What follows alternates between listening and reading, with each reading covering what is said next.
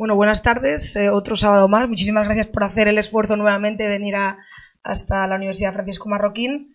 Como sabéis, esta charla no la organizamos solos. Hoy la hacemos en colaboración con la Universidad Francisco Marroquín y con Alumni for Liberty. Para que no los conozcáis, eh, ellos surgen eh, para crear una, red de, de, profesionales, sobre todo para, aquellos eh, que salen de Students for Liberty o que no son estudiantes y no, no, llegan a entrar en Students for Liberty, pero no solo para ellos, sino para cualquiera que comparta nuestras ideas y decida eh, integrarse en su organización.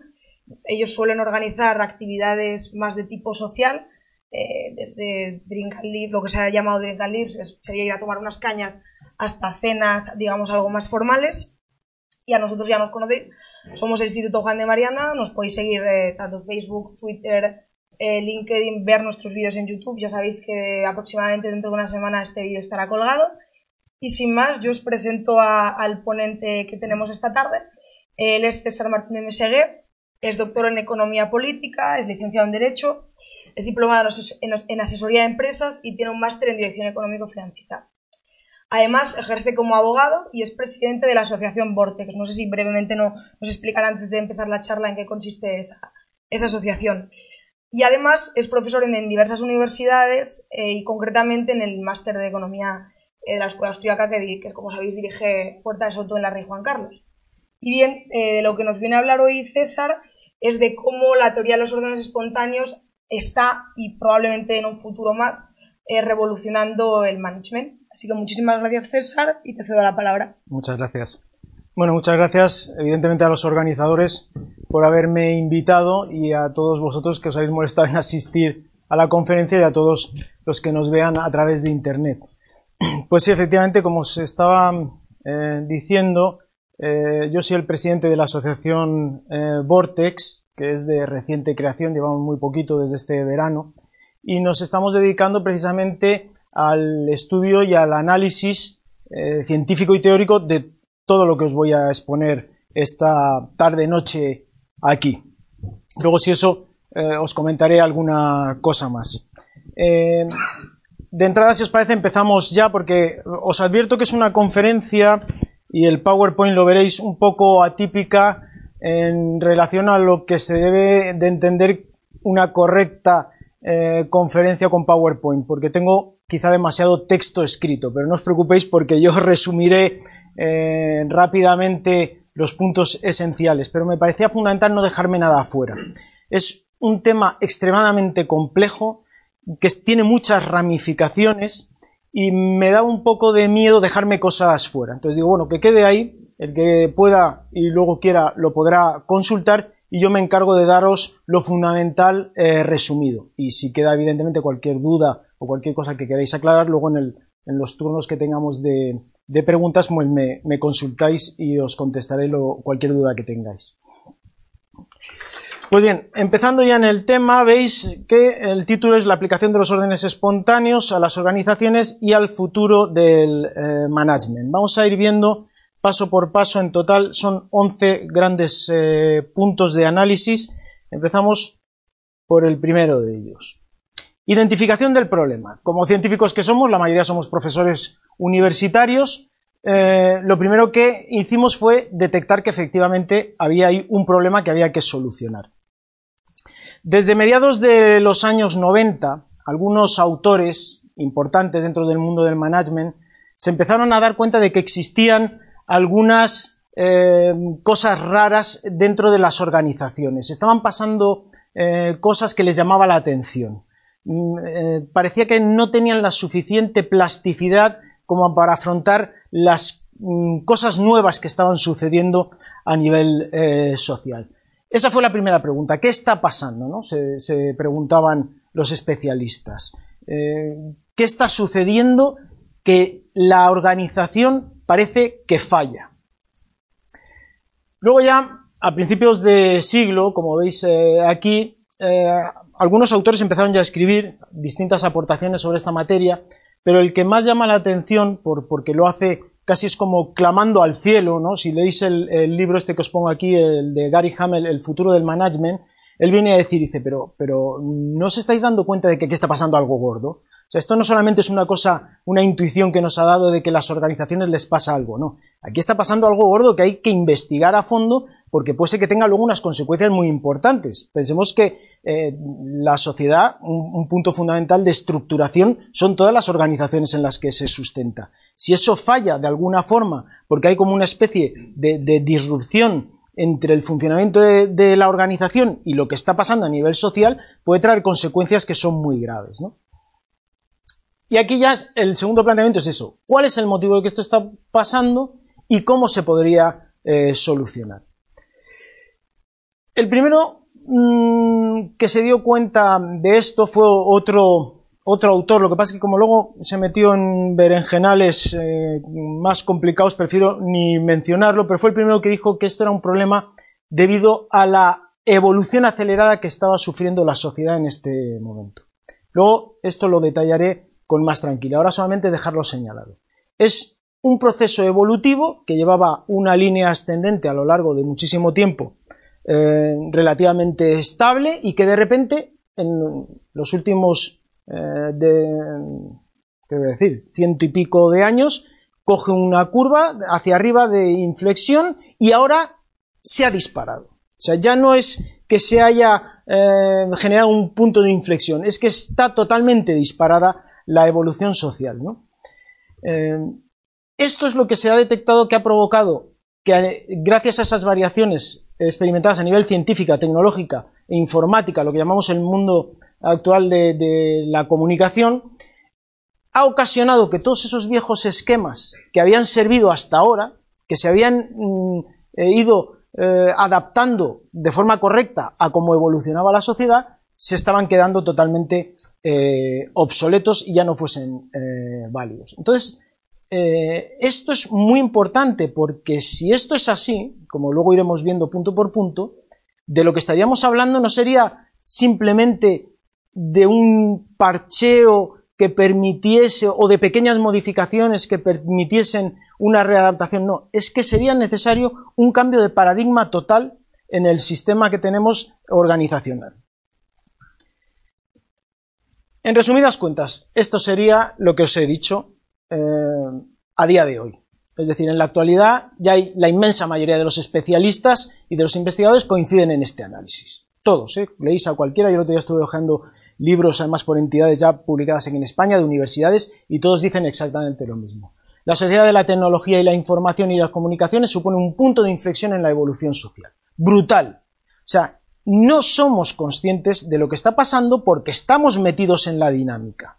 Pero cuando se ve con perspectiva, se te pone la carne de gallina.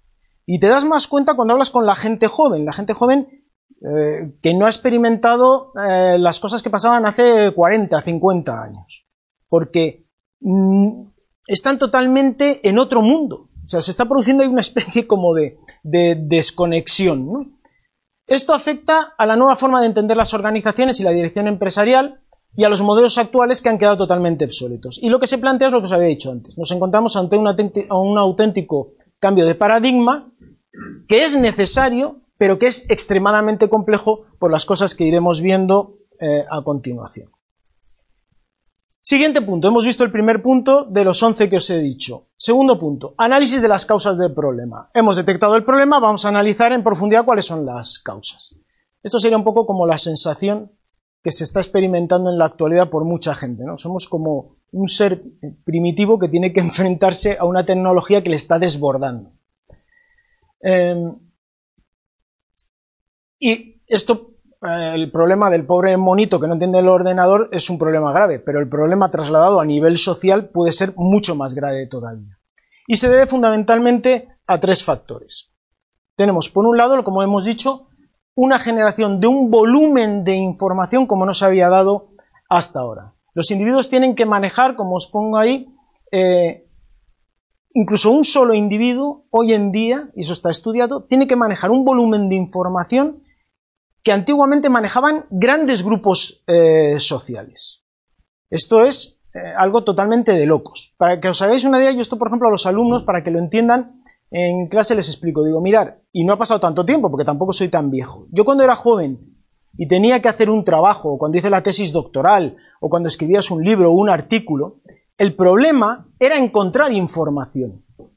No sabías a lo mejor dónde eh, recurrir, tenías que buscar bibliografía, irte a una biblioteca, buscar en fichas, a ver quién ha dicho esto, preguntabas. Sin embargo, el problema que tienen los estudiantes hoy en día es el exceso de información, es tratar de filtrar todas esas infinidad de fuentes eh, que llegan. Es decir, es un problema que se ha invertido eh, totalmente.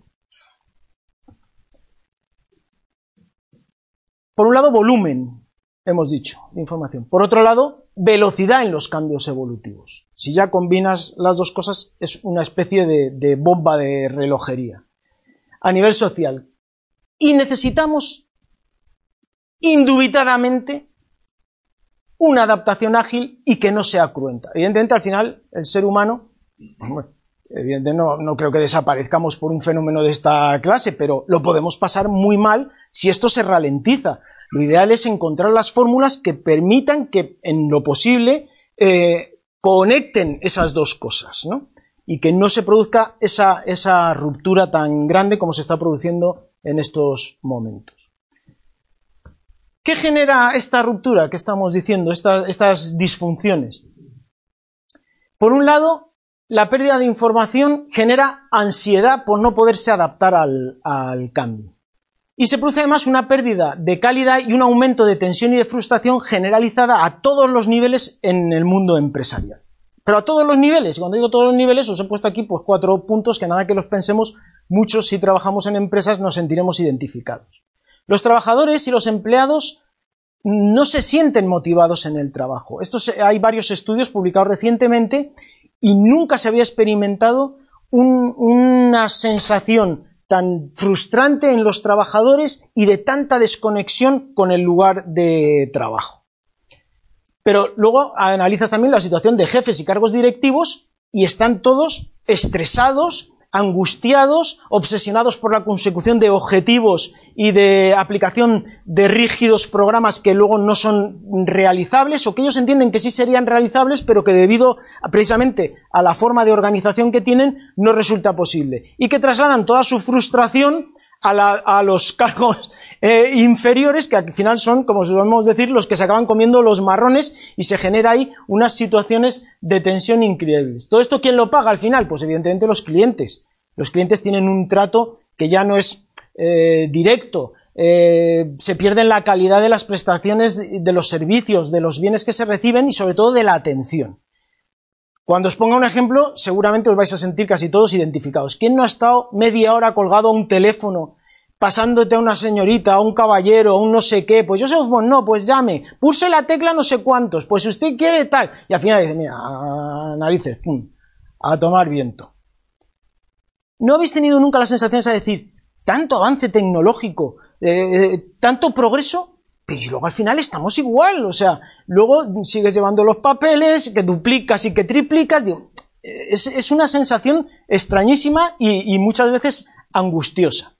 Y luego eso se traslada evidentemente en todas las escalas. Tus proveedores, de los cuales tú eres a su vez cliente, o sea, es como un círculo que se va eh, alimentando a sí mismo, a los que se sometemos a absurdas exigencias, pues no, la culpa estoy aquí, es un juego de lanzarse la pelota, ¿no? Todos a uno, tú tienes la culpa, tú tienes la culpa, todo ello en un continuo proceso de deshumanización de las relaciones, de tensión, de ansiedad e incluso casos de violencia. El famoso bullying este y los vídeos estos de internet de uno que se levanta en la oficina que ya no puede más y lanza el ordenador y cosas de esas. O sea, una, una situación que no tendría por qué ser así. Aquí está pasando algo. Esto no es normal, aunque parece que lo estamos asumiendo. O sea, ya es casi como que dicen, no, pues vale, pues será que tiene que ser así. No tiene que ser así. Es totalmente absurdo. Esto también vendría a ser este otro esquema un poco un resumen de lo que estamos viendo hasta ahora. Pérdida de información que por, otra parte supone un coste de oportunidad altísimo. No somos conscientes de lo que estamos perdiendo. O sea, no somos conscientes de lo que pasaría si las organizaciones funcionaran adecuadamente y siguieran el ritmo que está siguiendo la evolución social. Se pierde ahí. Tienes que hacer un ejercicio de imaginación muy grande. La imposibilidad de adaptarse al cambio y la, y la ralentización de los procesos se traslada al propio proceso evolutivo de las organizaciones. Las organizaciones tendrían que ser de otra forma, no sabemos cómo, pero no están evolucionando. Y el descontento y la frustración generalizados pues provocan todas estas situaciones de estrés individual, de tensiones sociales etc. Es más o menos lo que habíamos visto, pero resumido. Tercer punto, análisis de las causas del problema. A lo largo de toda la historia, los descubrimientos que se iban realizando a nivel tecnológico disponían, por decirlo así, de procesos muy dilatados de tiempo para ser absorbidos. ¿no? Para que la gente fuese poco a poco acostumbrándose a que eso estaba ahí y había que utilizarlo. Pues imaginaos cualquier cosa, desde el invento del fuego, la rueda, la imprenta, lo que sea. Pasaban periodos muy largos de tiempo en los cuales se iba introduciendo en la sociedad y iban siendo aceptados y utilizados socialmente. Eso nos permitió ir pasando por etapas de una forma no cruenta, porque se producía a lo largo de dilatados periodos de tiempo. Estamos hablando de sociedad de cazadores y recolectores en ese caso estamos hablando de, periodos de cientos de miles de años. Sociedad agrícola y ganadera de decenas de miles de años. Sociedad industrial, aquí es donde os estaba contando que ya hay un punto ahí de inflexión, porque ya estaríamos hablando de, centenas de años, ¿no? Porque esto ya estamos hablando de finales de 1700, hasta llegar a la actual sociedad de la información en lo que ha supuesto un impulso hacia arriba del proceso evolutivo, donde eh, el esquema este que veníamos siguiendo de, pautado de evolución se rompe y se dispara. Es cierto que a lo largo de la historia, como os digo ahí, han habido ciertas disrupciones, ha habido escalones, picos hacia arriba y picos hacia abajo, pero eran generados por cosas muy puntuales, pues yo que sé, pues una guerra, un descubrimiento de alguna cosa, cositas así que hacían que hubieran pequeños escalones en la evolución, pero mm, cosas raras y puntuales. Lo que estamos hablando es de otro fenómeno. El fenómeno que estamos hablando ahora tiene mucha más trascendencia, porque se está refiriendo a un cambio en la propia forma de evolucionar la sociedad, globalmente, ¿eh? de forma conjunta. El cuarto punto habla sobre la solución del problema. Hemos detectado el problema, hemos visto por encima, luego profundizaremos un poquito más en, las causas que se han detectado, hemos visto por qué ha pasado Vamos a ver. Siguiente pregunta. ¿Tiene solución esto? ¿Qué solución tiene? Evidentemente, nuevas y más adecuadas formas de organización. Eso está clarísimo. Por otro lado, nuevos principios y fundamentos organizacionales, porque al fin y al cabo son los que guían el, progreso de las organizaciones y hacia dónde se tienen que dirigir. Y finalmente, una nueva concepción del liderazgo. Por eso abarca no solamente los aspectos puramente organizacionales, sino también los de liderazgo, management, dirección, administración, etc.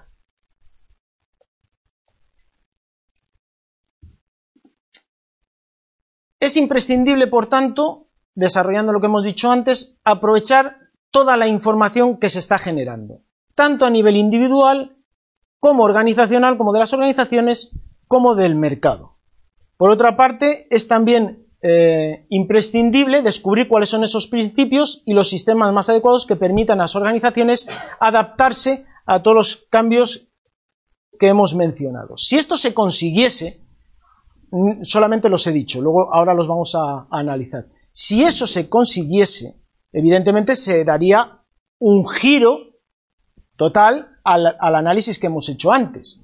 Por un lado, se conseguiría muchísima más eficacia, muchísima más eficiencia, en las organizaciones y una mayor satisfacción entre todos los componentes de la organización. Empleados y trabajadores conseguirían alcanzar con mayor facilidad su realización personal y profesional dentro de las empresas, gracias a, haber eh, acabado con esas eh, rupturas. Jefes y directivos se descargarían muchísimo de responsabilidad y absurdas presiones eh, innecesarias y se transformarían o deberían transformarse en verdaderos líderes no en jefes impuestos, sino en líderes. Luego volveremos sobre esto porque es muy importante también. Evidentemente, resultado de eso tiene que ser bueno en cuanto al funcionamiento interno de la empresa, pero también en cuanto al producto que sale de la empresa. Por lo tanto, los clientes recibirían un trato mucho más personal y su satisfacción eh, respecto del servicio obtenido pues sería eh, mucho mejor. Y se trasladaría a los proveedores y evidentemente incluso a los competidores. Porque este cambio de paradigma implica una cosa. Nosotros estamos trabajando también en la asociación mucho en este campo porque es muy importante. Resulta que este cambio de, paradigma supone también que cambia la concepción que se tiene respecto de la competencia. Porque la competencia, que parece que es lo que explica el mercado, y aquí muchos se van a sorprender, es antimercado. Es decir, eh, la concepción de competencia que te dice tienes que luchar, competir con el otro, eh, quitarle clientes, ganar mercado y tal, es una concepción que viene de la tribu. Es decir, de, de una sociedad no basada en el libre comercio. Típicamente mercantilista. O sea, es, la, la idea de la suma cero. Es decir, no, la economía se trata de una tarta que hay que repartir y evidentemente, como hay que repartirla, si yo tengo un cachito más grande que los demás, es que se lo he quitado a alguien. Y si quiero tener más, se lo tengo que arrebatar a otro. Esa concepción es antiliberal y antimercado. La idea del mercado es de generación de riqueza. Infinita. Generación de riqueza, no reparto.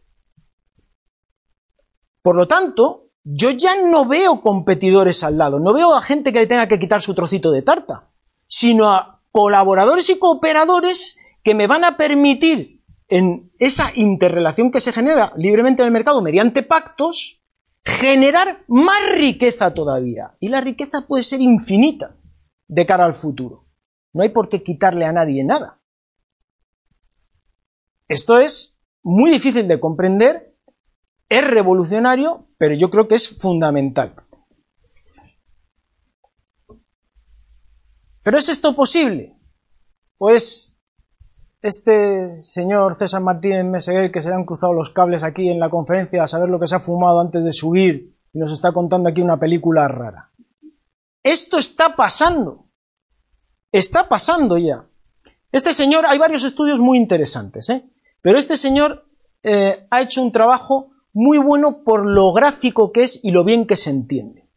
Es eh, Frédéric Laloux en un libro que se llama Reinventar las organizaciones del año 2015, que está siendo un bestseller. Está en todas partes. Si vais a la casa del libro o a cualquier lado y queréis conseguirlo, lo vais a encontrar. Y este señor lo que ha hecho sobre todo es un estudio de campo muy bueno, porque no tiene la teoría, luego hablaremos de esto, y analizó un montón de empresas, al final se quedó con 12 para el estudio del libro, eh, en las cuales sorprendentemente ve que de forma intuitiva e independiente en, sectores totalmente distintos, porque ya veis que os pongo aquí ejemplos, hay unas que son industriales, otras sanitarias, otras agrarias, otras de educación, pues de forma sorprendente, como os decía, y de forma intuitiva, han sido capaces de dar con sistemas de organización, él los llama autogestionados, Luego yo prefiero a mí autogestionado, bueno, no está mal, vamos a respetarle porque es su libro, vamos a llamarle en este caso autogestionado, yo casi prefería otro nombre, pero bueno,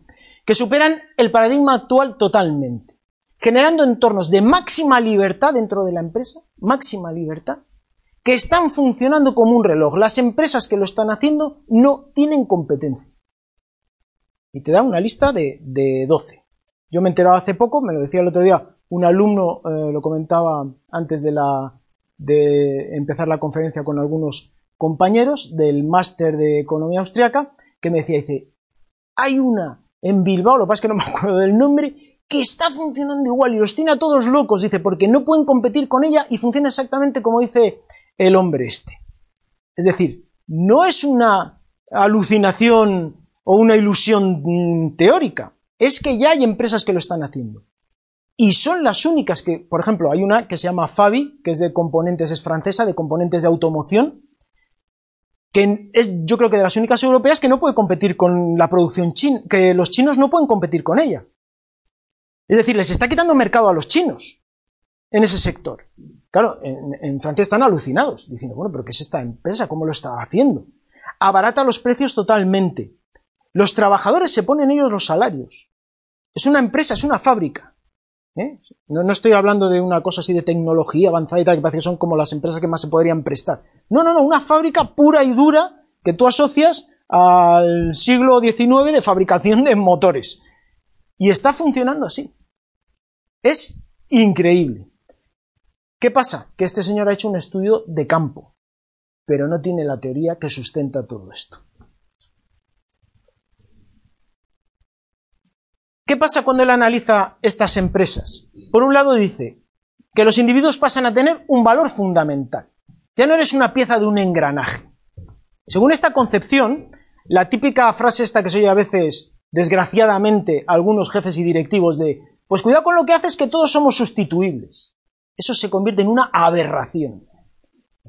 Porque le faltaría la frase que nosotros uniríamos a eso como liberales. ¿Todos somos sustituibles? ¿A qué precio? Porque no somos iguales, no somos hormigas, no somos robots. Cuidado cómo tratas a las personas, porque puede ser que se vuelva eh, contra ti. Luego, todo esto, lo que se basa hoy en día en los recursos humanos, de perfiles de puestos de trabajo, cargos predefinidos, organigramas de mando, no tiene cabida en este nuevo planteamiento. No tiene ningún sentido. Y aquí entra un papel muy importante que luego ya no me quiero meter ahora, pero lo analizaremos, que es la aportación que hace la escuela austríaca en este sentido con su concepción de la acción humana y de la función empresarial y la información subjetiva que tiene cada uno de los agentes en el, mercado. O sea, puro Mises y sus seguidores. Y por otro lado, la teoría de eh, los órdenes espontáneos autogenerados, que es en la que más nos vamos a centrar ahora ya en la parte final de la, de la charla esta que os estoy dando, unida al surgimiento dentro de ellos, que esto es, esto igual, lo otro es puro Mises, esto es puro Hayek, de principios rectores y de fines eh, comunes, principios que orientan a las eh, organizaciones. Esto es lo que está pasando hoy en día. Algunos seguro que lo ha sufrido, ¿no? Pues está por la parte de abajo. Este trabajo que os he dicho realizado por la luz es muy gráfico. Yo os recomiendo que, si podéis os hagáis con el libro, porque hace un análisis que nos gusta mucho a los evolucionistas austriacos, que es que lo hace por etapas históricas. Y va viendo cómo cada concepción organizativa encaja dentro de un momento histórico. Y se da cuenta cómo al final esto aquí no puede funcionar. Hay que buscar otras cosas que encajen con la nueva sociedad que se nos, bueno, iba a decir que se nos avecina, ¿no? Que se nos avecina, no, es que estamos ya metidos de lleno en ella, ¿no? Lo que pasa es que no sabemos todavía dónde nos va a llevar. Esto era todo práctica, esto era estudio empírico, esto es estudio de campo, el que hace la luz y el que hacen todos los autores ahora que están escribiendo sobre esta materia. Pues bien, resulta que nosotros tenemos la solución teórica de todo esto desde hace 150 años en la escuela austríaca. Y vamos a ver por qué. Por suerte, la base teórica que nosotros tenemos está basada en estos tres puntos. Son los tres niveles de análisis de la escuela. Teoría de la acción humana y de la función empresarial, fundamentalmente analizada y desarrollada por, por Mises, igual que las relaciones de intercambio, cada una con sus aportaciones. En la primera, pues toda la concepción subjetivista, etcétera. La segunda, con la teoría de formación de precios en los intercambios, todo eso. Y finalmente, la tercera eh, pata, que es principalmente aportación de Hayek, que es la teoría de los órdenes espontáneos, y luego la rama que tiene dentro de teoría de las instituciones sociales eh, evolutivas. Estos tres señores, Menger, Mises y Hayek, nos han dado desde hace muchos años la solución a lo que se está planteando ahora a nivel organizacional y no lo habíamos visto. No lo hemos visto, esto no lo está aplicando nadie dentro de la escuela austriaca ni lo han visto desde fuera. Este análisis abarca todo. Es omnicomprensivo. Tampoco lo hace ninguna escuela, ni liberales de otras corrientes. Porque te analiza desde el núcleo fundamental que es el individuo, a las organizaciones que estarían dentro de la parte de eh, relaciones de intercambio, hasta llegar a darte una explicación de eh, la sociedad y del mercado, que al fin y al cabo sociedad y mercado sabéis que mm, la idea eh, nuestra viene a ser prácticamente idéntico, ¿no? llega a, a confundirse. Punto 7. La acción humana y la función empresarial. Aquí es fundamental la aportación que hizo Mises respecto al tipo de conocimiento que se maneja. ¿Os acordáis que os he dicho al principio que era un problema de información? Hay una desconexión con la información cuando se trata de una estructura piramidal y jerárquica. ¿Por qué es eso? Pues porque la información verdaderamente relevante a la hora de desarrollar la acción humana en el mercado tiene estas características. Es subjetiva, es decir, interna de cada uno de los individuos. Solamente cada individuo la posee. Es un conocimiento eminentemente práctico, no científico, no objetivo. sino que tú en tu saber hacer del día a día tienes esa información que otro no tiene. Está disperso, porque está en la cabecita de cada uno de los agentes que está en el mercado actuando. En su mayoría es tácita. ¿Qué quiere decir? Que es difícilmente articulable, no, no es fácil transmitirlo, requiere un proceso, requiere tiempo y nunca se transmite al 100%, porque siempre hay una parte que es casi prácticamente intransmisible. Se refiere a eventos únicos, porque cada uno sufre sus propias circunstancias en su momento y tiene que solucionar los problemas que se le están planteando a él directamente en ese instante. Y se encuentra, y esto es fundamental, en continuo proceso de formación. Es decir, está naciendo continuamente. Cada acción que emprendes te da nueva información a la que tú tienes que reaccionar y así sucesivamente. Esto es lo que le llevó a, a Mises a decir, vamos a ver, ¿Quién se puede hacer con ese tipo de información? ¿Un agente externo centralizado puede alguna vez absorber eso de alguna manera, procesarlo y tomar las decisiones adecuadas de los eventos que les están aconteciendo a cada uno de los agentes? ¿O eso es imposible? Porque si es imposible, sería el argumento fundamental en contra de cualquier tipo de gobierno centralizado y de organización burocrática piramidal. Nos lo estaba diciendo ya, en los años cuarenta y tantos, eh, cincuenta. Luego veremos el por qué quizá no haya tenido... Este es el esquema, no me voy a parar aquí porque es el esquema de la acción humana. Esto es resumido la acción humana de Mises, mil páginas. El ser humano, que es la carita, necesidades sentidas, necesidades puede ser evidentemente la solución de un problema. Se te plantea un problema, tienes que solucionarlo como los miles que se plantean en una empresa, en tu trabajo, en cualquier sitio. La planificación racional, el individuo que trata de actuar para conseguir el fin, que es la satisfacción de la necesidad sentida, utilizando determinados medios escasos. Todo ello, si veis, subjetivo, subjetivo, subjetivo, teoría subjetiva de la acción, en un contexto de tiempo eh, praxeológico, para la obtención bien de ganancias, si aciertas, o bien de pérdidas, puras empresariales. Por eso los individuos, al final, somos todos, todos, aunque seas trabajador por cuenta ajena, empresarios. Porque sigues este esquema. Todo el mundo. Otra cosa son los eh, fines que hayan detrás, ¿no? O lo, lo que motive. Pero el esquema es este, siempre de la acción. Este esquema que hemos visto, teniendo en cuenta que parte de la satisfacción de necesidades, de la obtención de beneficios, y que trata de subsanar eh, cualquier situación de descoordinación como mejor sistema, nos da todos los argumentos para comprender que efectivamente esta es la concepción adecuada para entender cómo tienen que ser los agentes actuando en el mercado y los agentes actuando dentro de la propia organización, como ahora veremos. Este sería el segundo nivel, que es el mismo esquema, solo cuando hay dos individuos. Mismo tiempo praxeológico, etcétera, pero cuando tú ya intercambias. Lo importante de este esquema, la principal aportación que han hecho aquí eh, los autores mm, que os he mencionado, y otros, como también Israel Kirchner, etcétera, es el hecho de ver que esta eh, función empresarial hace que todos ganen. Es decir, nunca se produciría un intercambio en el mercado, ni en una empresa, si las dos partes eh, no ganan. Es decir, los dos tienen que ganar. Si no, no tiene sentido el intercambio. Otra cosa es que luego haya un error empresarial por medio y haya una pérdida no deseada. Pero en principio tú intercambias porque crees que vas a ganar con el intercambio. Esto es también la base de lo que os decía antes. Por eso el mercado es generación de riqueza. Siempre que hay un intercambio todo el mundo gana. ¿Lo veis? Ahora nos metemos ya, estamos ya llegando a las partes finales en el análisis de sistemas complejos, órdenes espontáneos e instituciones evolutivas. Hemos ya dado un salto, hemos pasado por los dos primeros, acción humana, relaciones de intercambio, y ahora nos damos ese eh, salto al tercer nivel, que fue el que fundamentalmente estudió eh, Hayek, que era el partido del análisis de lo que se llamaban sistemas complejos.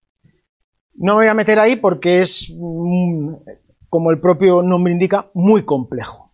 Pero la conclusión a la que llega Hayek que la pongo aquí en mayúsculas, es que eh, las estructuras jerárquicas piramidales, que no tienen en cuenta la acción humana como la hemos concebido, no son capaces de gestionar la complejidad y los cambios rápidos. Esto, el paradigma es la administración pública.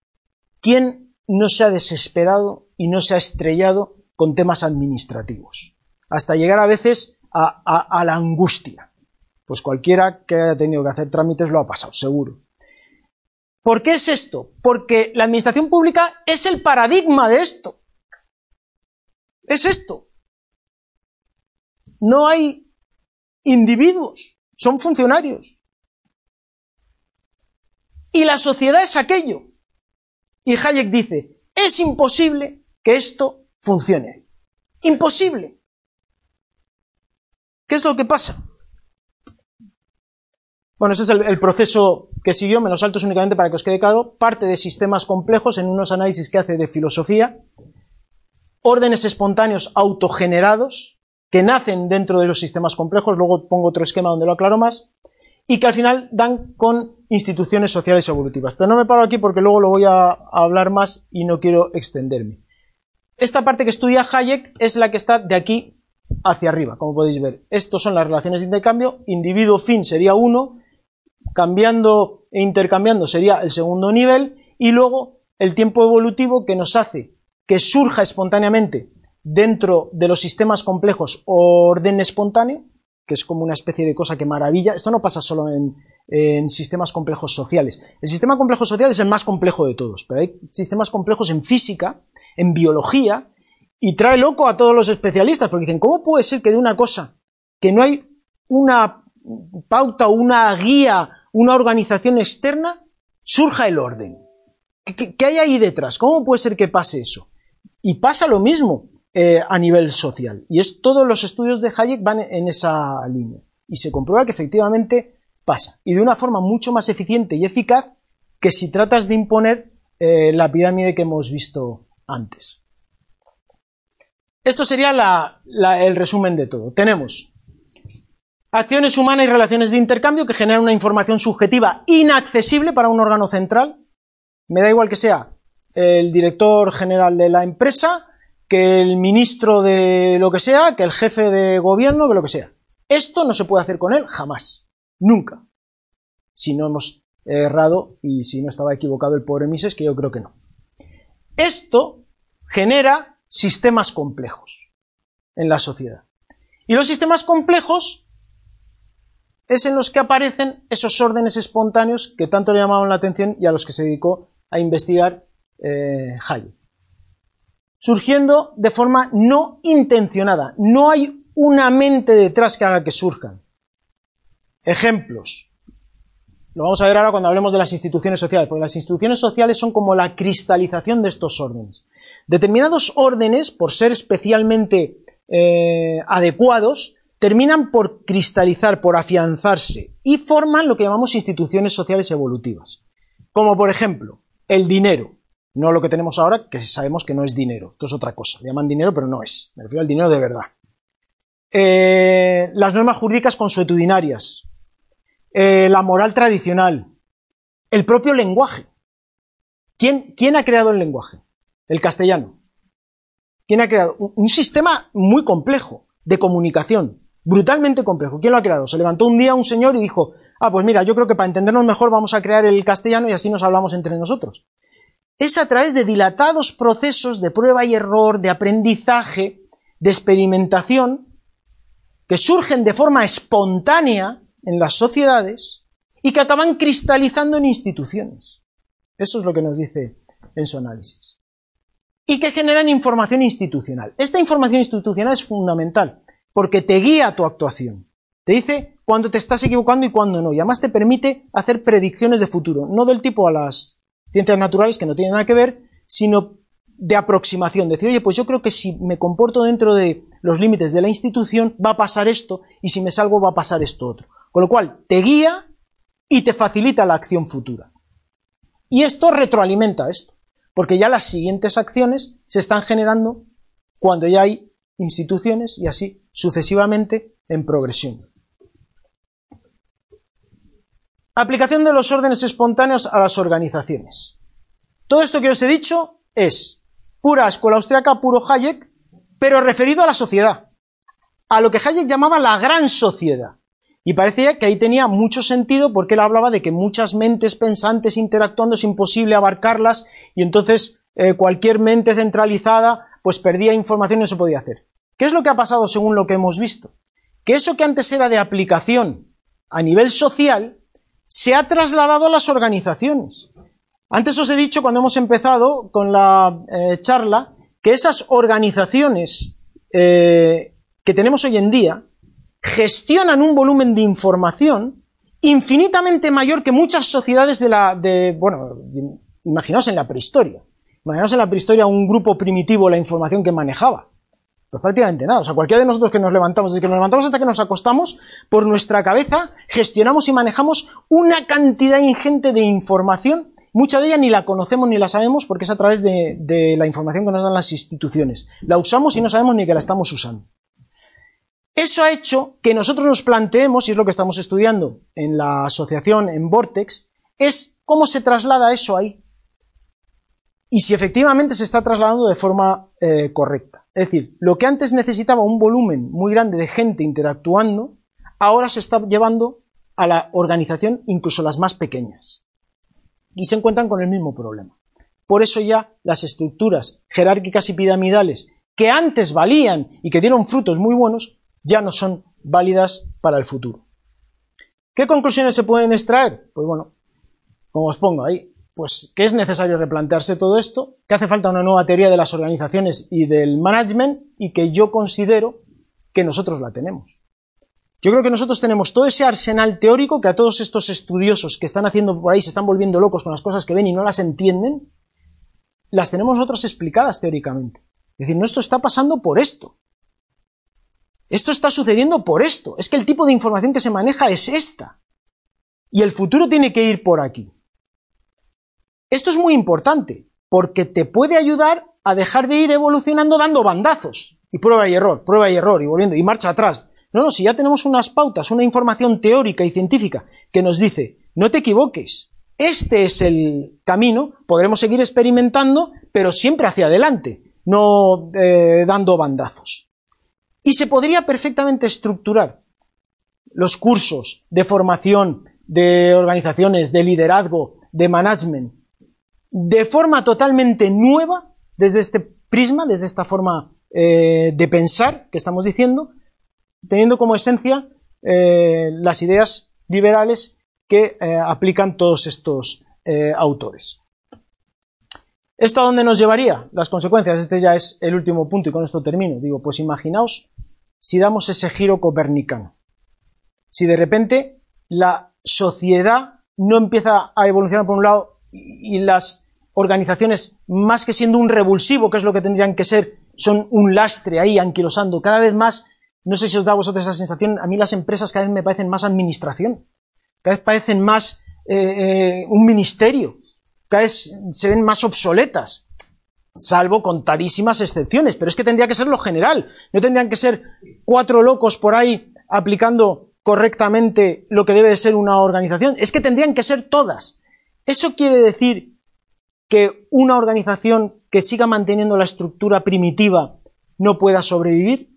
No, puede ser, se puede dar el caso. Esto es como, no me gusta hacer comparaciones con la naturaleza, pero es como hoy en día. Hoy en día eh, tenemos por ahí dinosaurios andando. ¿no? Te vas a la isla Galápagos y ves por allí tortugas tan felices que vivían exactamente igual como estaban aquí en la época de los dinosaurios. Bueno, pues muy bien. Si una empresa encuentra un nicho en el cual funciona y no hace falta que se mueva, me vienen a la cabeza algunos nombres y es capaz de sobrevivir ahí en su isla Galápagos, pues me parece muy bien. Pero no es lo general, porque si hubiese sido así siempre, y no creo que sea lo que queramos, porque no hubiéramos llegado nunca al ser humano si nos hubiésemos quedado ahí. Y nosotros lo que proponemos es que el resto, el que de verdad necesite esa evolución, el que de verdad necesite esa velocidad de adaptación y el que de verdad necesite gestionar la información que está apareciendo en el mercado, adopte los criterios que nosotros estamos intentando eh, aplicar y descubrir. Y nada más, esto ha sido todo. Espero que os haya servido de información y os haya gustado.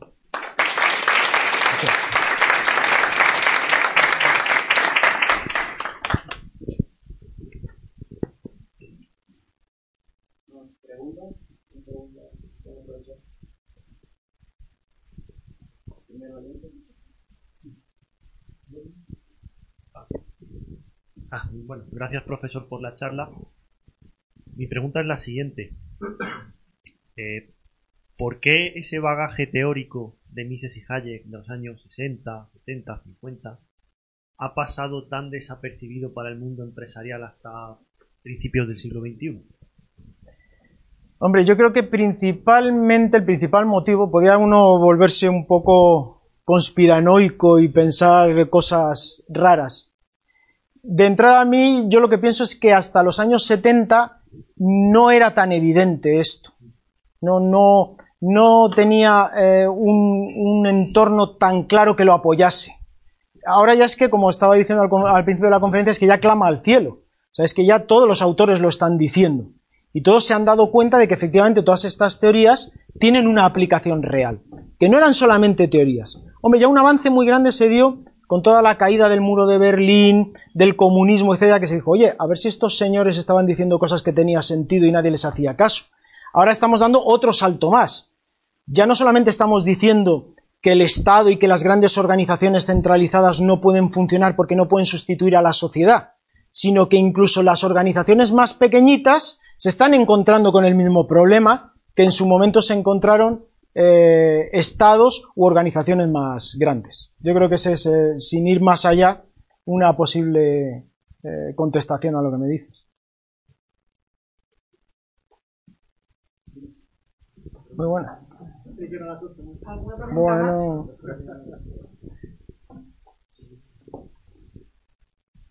Hola César.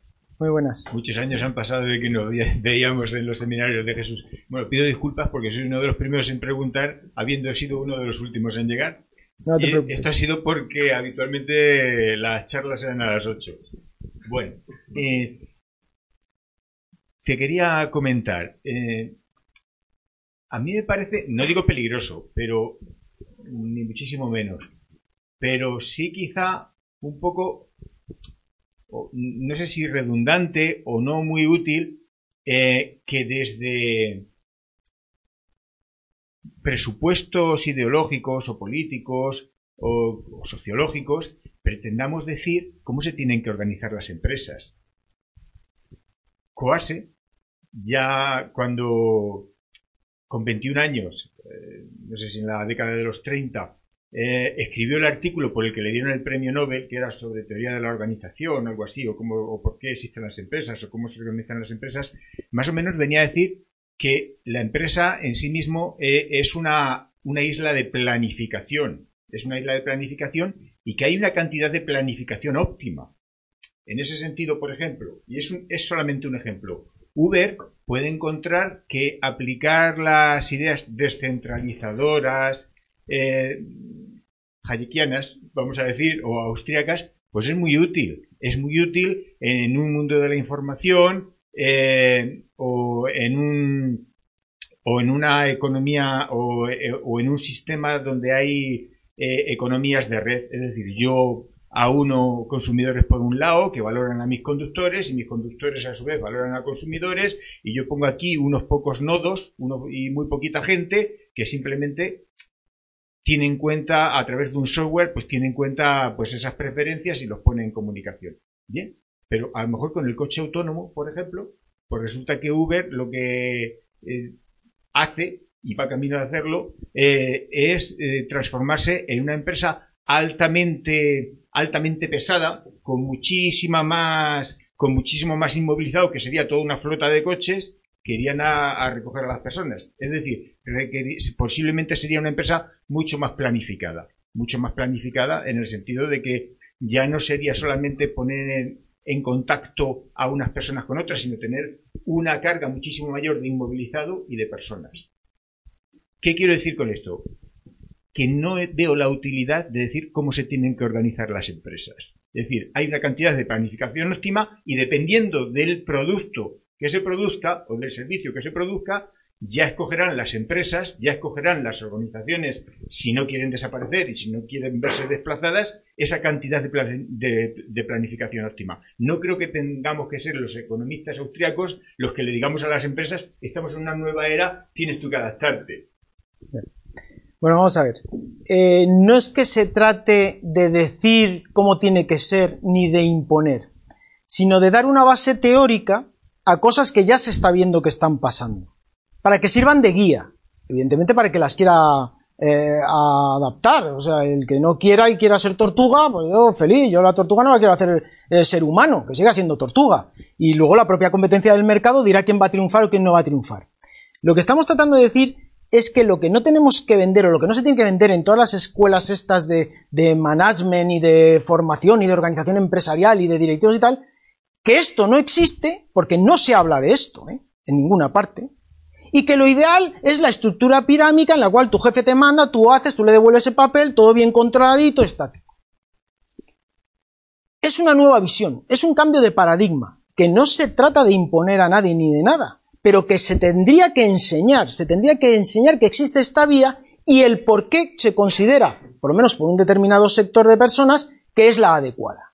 Y luego cada empresa, cada empresario, cada, que lo estudie, que haga la comparativa, que aprenda y que traslade o no traslade a su empresa. Evidentemente aquí no puede haber ningún tipo ni de imposición eh, ni de nada. Es un paradigma en el ámbito científico que no se está enseñando. Llevado a la política, como decías al principio de la pregunta y de la escuela austriaca, los austriacos lo que están locos es porque se enseñe lo que dicen. Y que luego la gente lo aplique o no lo aplique, pero que se enseñe. El problema está en que tú te vas a las universidades, yo que doy clase en la Autónoma, en la Rey Juan Carlos, en el Instituto de, Estudios Bursátiles, y tú dices a escuela austriaca, a catedráticos, y no saben lo que es. Eso es lo que no puede ser. Y con esto pasa lo mismo. Nosotros decimos, la gente tiene que saber esto. ¿Y por qué se está produciendo esto? Y luego ya la sociedad hará lo que tenga que hacer, pero no como un velo que lo oculte. Cuanta más información y más opciones tengas de decidir, esto por ejemplo, yo cuando lo digo en círculos de empresarios y tal, es que se quedan alucinados. Y joder, haber salido esto antes. ¿Y dónde? Y pásame ese libro. ¿Y dónde está? O sea, ansiosos por, por, por, tener conocimiento de una cosa que no se les ha enseñado, porque ellos les decían que lo que funciona es la jerarquía y a callar con lo que te dice el jefe. Y eso es lo que estamos viendo que hoy no funciona. Y bueno, y si hablas ya de esto con nuevas generaciones de 20 años para arriba, son los que cuando yo doy conferencias están todos. Sin embargo, los que son así más reacios son los que yo ya cincuentones, sesentones, ¿no? Que dicen, jo, esto, pues yo que siempre he funcionado con jerarquías, bueno, pues es que a lo mejor tenemos que dar pie a nuevas cosas. Pero claro, si no se enseñan, pues imposible.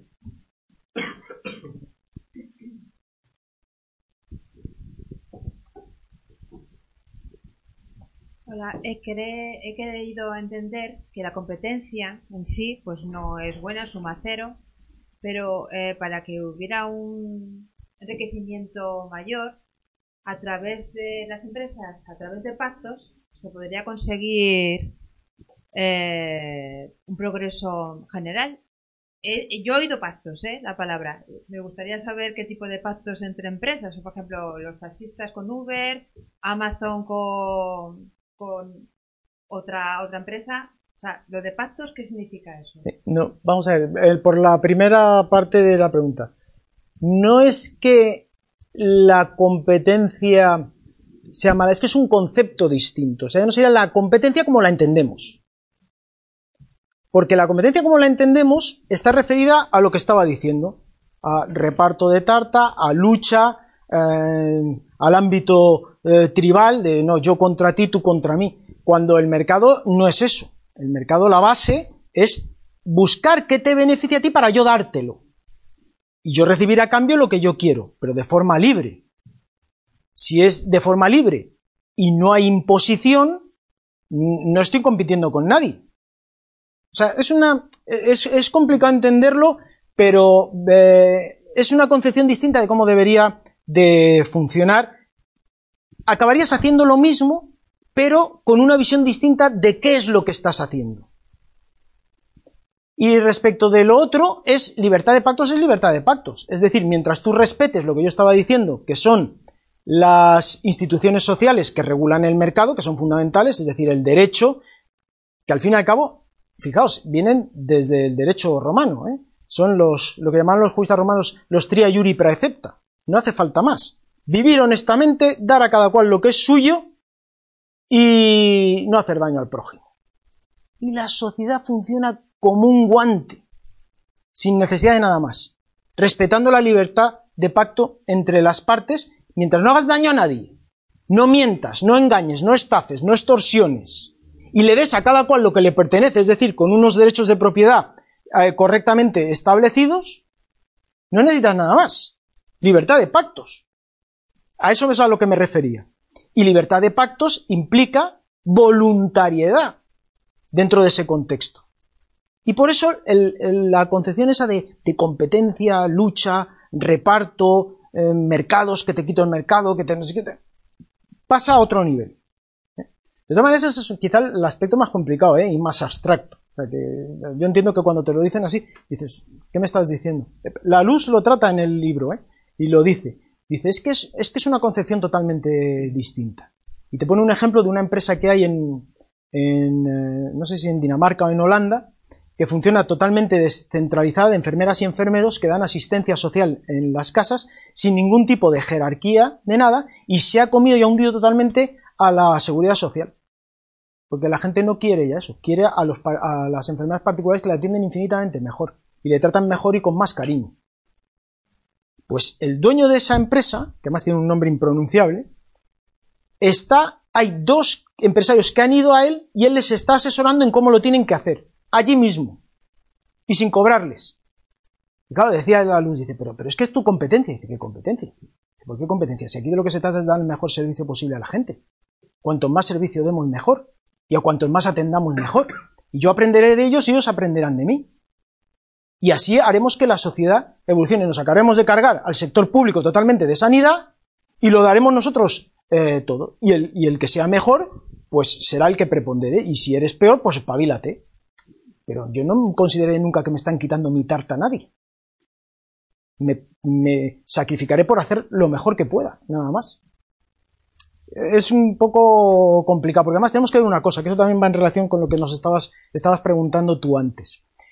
Es que muchas veces hacer esto es extremadamente complejo porque hemos dicho que el, prototipo de estructura organizativa, piramidal, rígida, obsoleta, es la administración. Y la administración es la que regula todo. Y te impone muchas veces desde fuera que seas como ella quiere que seas. Por eso se están convirtiendo las empresas cada vez, cada vez más en ministerios. Y te dicen normativa mercantil, normativa de seguridad social, normativa para los recursos humanos, normativa de exportaciones, normativa de no sé qué. Entonces, es que a mí me gustaría hacer cosas nuevas. No. Usted tiene que hacer el reglamento no sé qué, no sé qué, la orden ministerial que dice no sé cuántos, eh, y eso, quieras que no, te lo acaban trasladando dentro. Lo que pasa es que esta gente que lo está haciendo ya, esas 12, 14 empresas que analiza este y todas las demás, se saben buscar las triquiñuelas para saltarse eso. Por ejemplo, el hombre este se quedó alucinado cuando le dijeron que en una empresa francesa no habían representantes sindicales dentro. Pues lo habían conseguido. Y estaban todos tan felices. Luego hay que saber, como se suele decir, buscarse eh, la vida. Extremadamente complejo es. Pero, oye, no quita que la realidad sea también la que es, aunque a la gente a lo mejor no, la quiera asumir o no le guste. Vale. Eh, una pequeña pregunta. ¿Estás de O sea, has dicho literalmente que no se enseña nada. Yo creo que igual aquí, esto sí que es un buen nicho para ir explicando las ideas de, pues eso, de Mises, de Hayek. A mí, por ejemplo, en la universidad, el tema liderazgo sí que se enseña organización horizontal, tal en liderazgo se enseña el libro este de Daniel Pink, por ejemplo, que habla de los tres pilares de la motivación. Uno es la autonomía, que al final es la libertad, ¿no? Entonces, igual sí que no se está enseñando estrictamente Hayek, pero no sé, yo sí que veo que hay, hay, algo de, ¿no? sí. Es como más nuevo. Es, son como mm, destellos que se están viendo de gente que se está dando cuenta de cosas. Entonces las están incorporando. Y hay muchos trabajos, yo os he dicho estos autores, porque son como los más claros, ¿no? los que ves y los que a mí más me han gustado, pero hay otros muchos que están escribiendo en este mismo sentido. Entonces, ¿qué pasa? Que eh, muchas eh, escuelas, escuelas de negocios, universidades, que se están dando cuenta, están picoteando y van cogiendo de todo un poquito. Pero lo que yo veo es que ninguna tiene una concepción global e integradora de todo eso. Vienen a decir lo mismo que nosotros, pero de forma puntual y dispersa. Yo creo, pero pasa también como en economía. Tú en economía, si te vas a las distintas escuelas liberales, todas tienen sus cositas de verdad y todas tienen su parte de razón. Yo, para mí, que me considero economista austriaco, respeto todo eso, además me parece que de esas cosas hay que aprender, pero creo que el núcleo central, el, el, el como si dijéramos, el modelo, aunque no nos guste mucho a lo mejor la palabra para los que no somos partidarios de las matemáticas, el modelo abstracto, más explicativo y, y más correcto, para mí sigue siendo el de la escuela austriaca. Y es trasladable aquí. Es decir, es cierto que hay todas esas cosas que tú me estás diciendo, es cierto que la gente ya le está viendo las orejas al lobo y están haciendo cositas, pero es todo como muy disperso. Y yo creo que esto ayudaría mucho, porque si toda esta gente que está haciendo eso, estudios de campo por un lado, picoteando teóricamente de 27 cosas, le dices, no, no te preocupes, si yo todo el fundamento lo tengo aquí, hará falta desarrollarlo, incorporar todo lo que queráis, pero la base es esta. Es que el salto que habríamos dado ahí sería brutal. Es que nos pondría cuatro o cinco niveles eh, por encima. Y bueno, ya una cosa que, que pienso que es fundamental es lo que os decía antes. Imaginaos que estos cambios llegasen a cuajar y se fuesen trasladando a la administración. Es que ya hay cosas que están haciéndose por ahí. ¿eh? Yo vi el, documental este de, de, la felicidad en el trabajo y te hablan de un ministerio en Bélgica que ya está funcionando así. Y claro, el, el señor que le estaba entrevistando al, al, ministro le decía, pero vamos a ver, ¿cómo que aquí no hay jerarquía interna en un ministerio? ¿Cómo que...? Dice, pero habrá unos atascos bestiales en los expedientes, estarán almacenando, la gente no hará nada. Dice, vamos como un reloj. Dice, la gente nos está mandando cartas de felicitación, porque antes los expedientes tardaban en salir casi un año y ahora en dos, tres meses están todos resueltos. Dice, ven que te enseño el ministerio. Va por allí, parecía como si fuese, no sé, parecía todo menos un ministerio. Y la gente dice, no, es que muchos trabajan en casa. ¿En casa? Dice, pero no trabajarán en casa. Dice, ¿cómo que no? Dice, trabajan mucho más que aquí. Dice, pero ¿cómo puede ser eso? O sea, Imaginaos eso trasladado a la administración. Es que podía ser a lo mejor el germen, el virus, que podía hacer algo ahí, ¿no? Liberalizando. No sé, no sé, a lo mejor son un poco ya elucubraciones, ¿no? Pero podría ser muy importante esto, ¿eh? Tener mucha más trascendencia de lo que pensamos.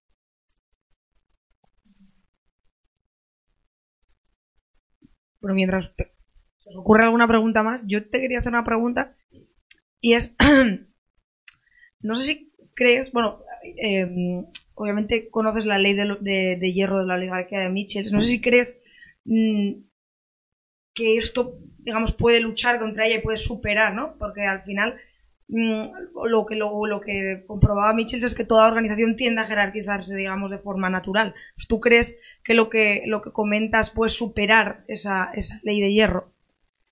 Yo creo que sí, pero eh, la gente tiene que estar convencida de que es lo correcto.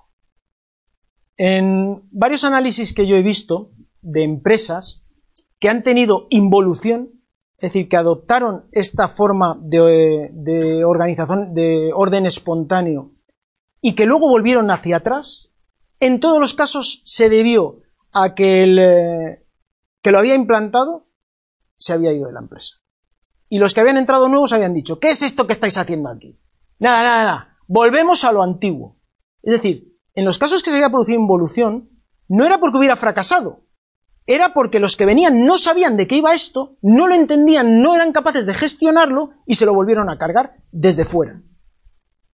Si tú les enseñas porque, claro, venían de, sitios donde no conocían otra cosa. O sea, tú coges a cualquier directivo de los de ahora, salvo gente que a lo mejor esté preocupada intelectualmente por formarse y por ver todas estas cosas. Y le cuentas esto, y dice, ¿pero qué me está diciendo este? ¿Qué es esto? Esto se va, esto es un caos. Si no hay organización centralizada de un señor mandando, pero claro, eso a los liberales a qué nos suena? Eso es lo que se decía en, el soviet, ¿no? Los, esto. Ah, no, aquí tiene que haber nosotros dirigir, distribuir cada uno lo que... poner... La, es lo mismo, trasladado a la empresa. Claro que es dificilísimo luchar contra eso, pero cuanta más gente convenzas, cuanto más formes a la gente en el, en el sentido de que sean conscientes de que esta es la forma ideal de funcionar, al margen de lo que decimos, de que habrán grados, habrán escalas, y luego cada empresa hará lo que le dé la gana, será más fácil que se implante. Esa es eh, la, vamos, como digamos, la, la ilusión, ¿no? Luego, pues ya se verá, ¿no? Disculpa la repregunta. Eh, y probablemente, no, sé que no es un ejemplo estrictamente de orden espontáneo, ¿no? pero se me ocurría pensando en, en, en, en Podemos, ¿no? en cómo empezó Podemos todos los círculos, así todo asambleario, lo vamos a decir todo de las bases hacia arriba, no sé qué, hasta que obviamente aquello no, vamos, no, vamos, no se lo creían ni ellos y nunca fue tal, ¿no? Y al final, pues eso, se, se generó una jerarquía y al final, pues, eh, digamos, se acaba imponiendo lo que cierto tipo de líderes eh, deciden, ¿no? Y, por eso un poco te lo, te lo preguntaba, porque claro, tenemos ese tipo de organizaciones que obviamente un partido político es distinto de una empresa y tal, pero bueno, que al final sí suceden ese tipo de cosas, ¿no? Claro, ahí se da con mayor facilidad esa dificultad de implantación, porque te viene dado casi por, por, la propia concepción de lo que es un partido político integrado en una estructura política que exige el funcionamiento partitocrático, eh, jerarquizado, etcétera eh, sería donde más eh, difícil resultaría su aplicación.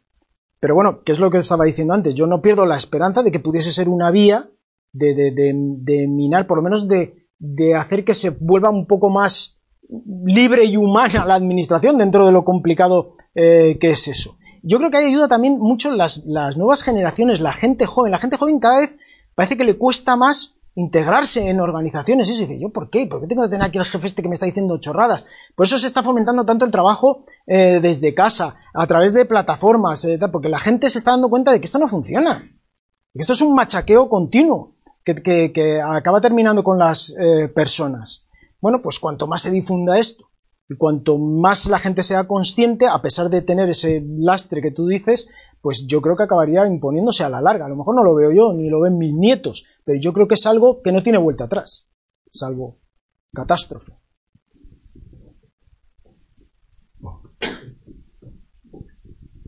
Hola, César, muchas gracias por la charla.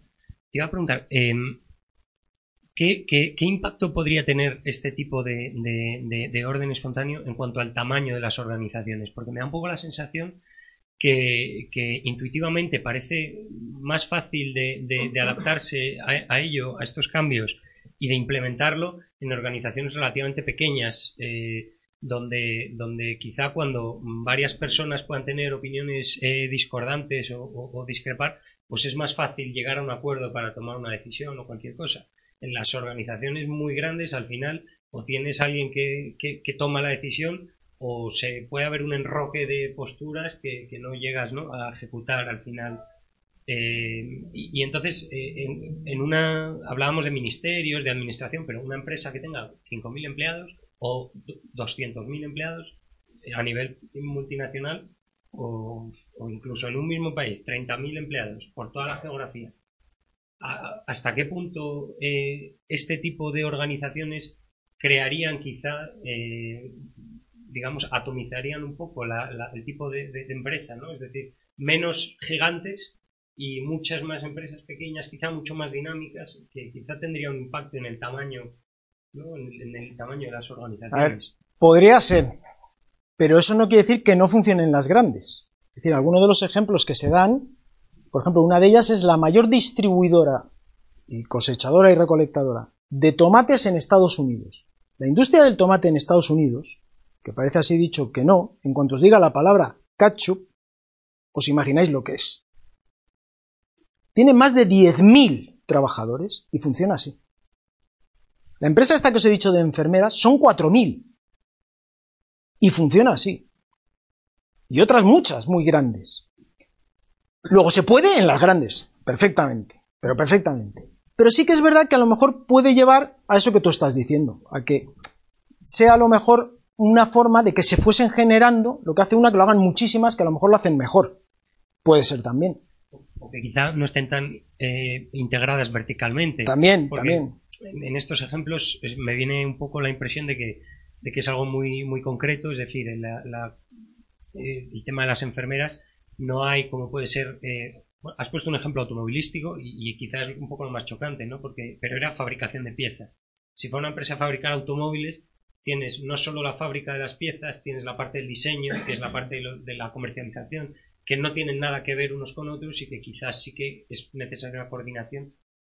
Pero una Sí. cosa muy curiosa, No sé. por ejemplo, de esta empresa, de, de Fabi, es que si- sigue siendo una empresa, tiene, me parece que son 400 y pico trabajadores, es que la forma que tiene de organización, que ya no se debería llamar casi organización, sino de ordenación interna, es con lo que ellos llaman subfábricas internas.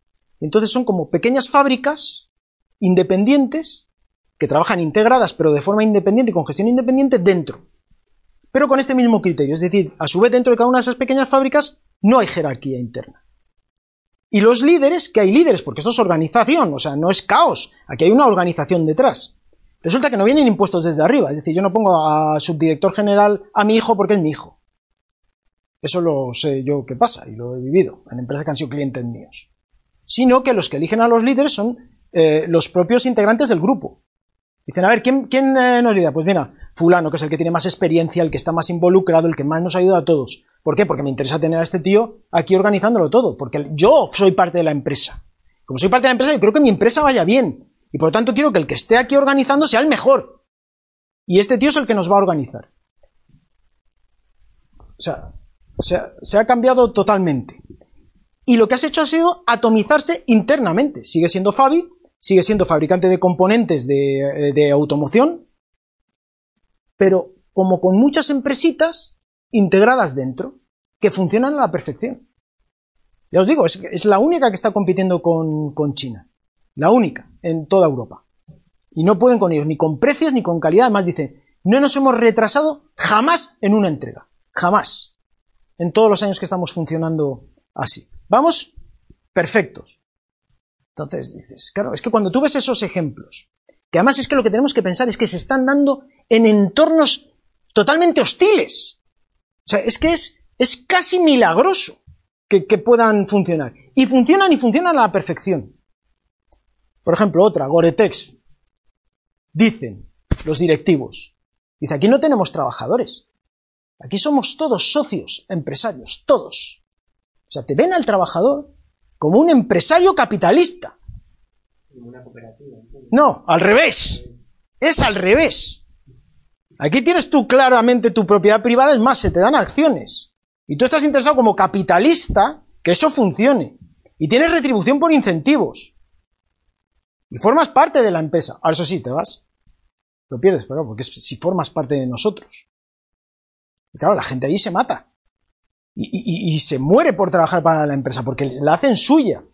Y no hay delegación, como dicen aquí, no es que hay que saber, no, no es delegación, es que se te reconoce tu capacidad empresarial dentro de la empresa y por lo tanto tienes libertad absoluta de decisión. No consultas con nadie salvo que quieras. Y hay órganos consultivos. Y tú si tienes una duda, o vas o a tu líder y dices, oye, mira, fulano, me está pasando esto con este cliente, ¿a ti qué te parece? Ah, pues no te preocupes, lo hacemos y tal. Pero no tiene capacidad de imposición. Oye, a ti te hemos contratado porque pensamos que eres el mejor. Pues eh, búscate la vida, nosotros te ayudamos y nos pides apoyo, pero yo no te tengo por qué dar órdenes. Y cambia totalmente. Tu posición dentro, que pasa de ser un señor que está allí poniendo, se venga, pasa en el siguiente, joder, ya me ha dado la hora para irme, a ver cuando, como en, en los eh, en función pública, ¿no? A ver cuando me pillo moscosos, a ver cuando me voy de aquí, tú cuando sales, yo me voy ya, oye, eh, a ver si me da una esta en las cervicales así de joder. Allí es que eso no se concibe. Oye, que la empresa es parte de mi vida, porque soy empresario y recibo beneficios. O sea, es que es, que es, una, es una concepción totalmente eh, distinta. Y además, son todas experimentales, porque no tienen tampoco eh, muy aisladas, van por libre cada una, a lo mejor entre ellas ni se conocen, están haciendo cosas totalmente. Si todo eso aprendiéramos unas de otras, y tú pudieras decir, ¿quién está haciendo esto? Que eso sería lo primero. ¿Y cómo lo estás haciendo? Y aprender, y, y, y hacer convenciones o lo que sea, y que la gente intercambiara, oye, pues nosotros hemos solucionado esto de este problema. Pues eh, surgirían formas, surgirían eh, posibles soluciones que ni se nos están ocurriendo eh, ahora mismo que, harían que las empresas pudieran ir absorbiendo todo esto de forma mucho más rápida y con distintas variantes que a nadie se le han ocurrido a lo mejor eh, todavía. Pero ya os digo, es que está, es que es casi milagroso que esté pasando y está pasando. Luego imaginaos si pusiéramos un caldo de cultivo adecuado. Pues a saber lo que pasaría. Es que ahí ya te tiene que funcionar la imaginación muchísimo, porque es casi inconcebible.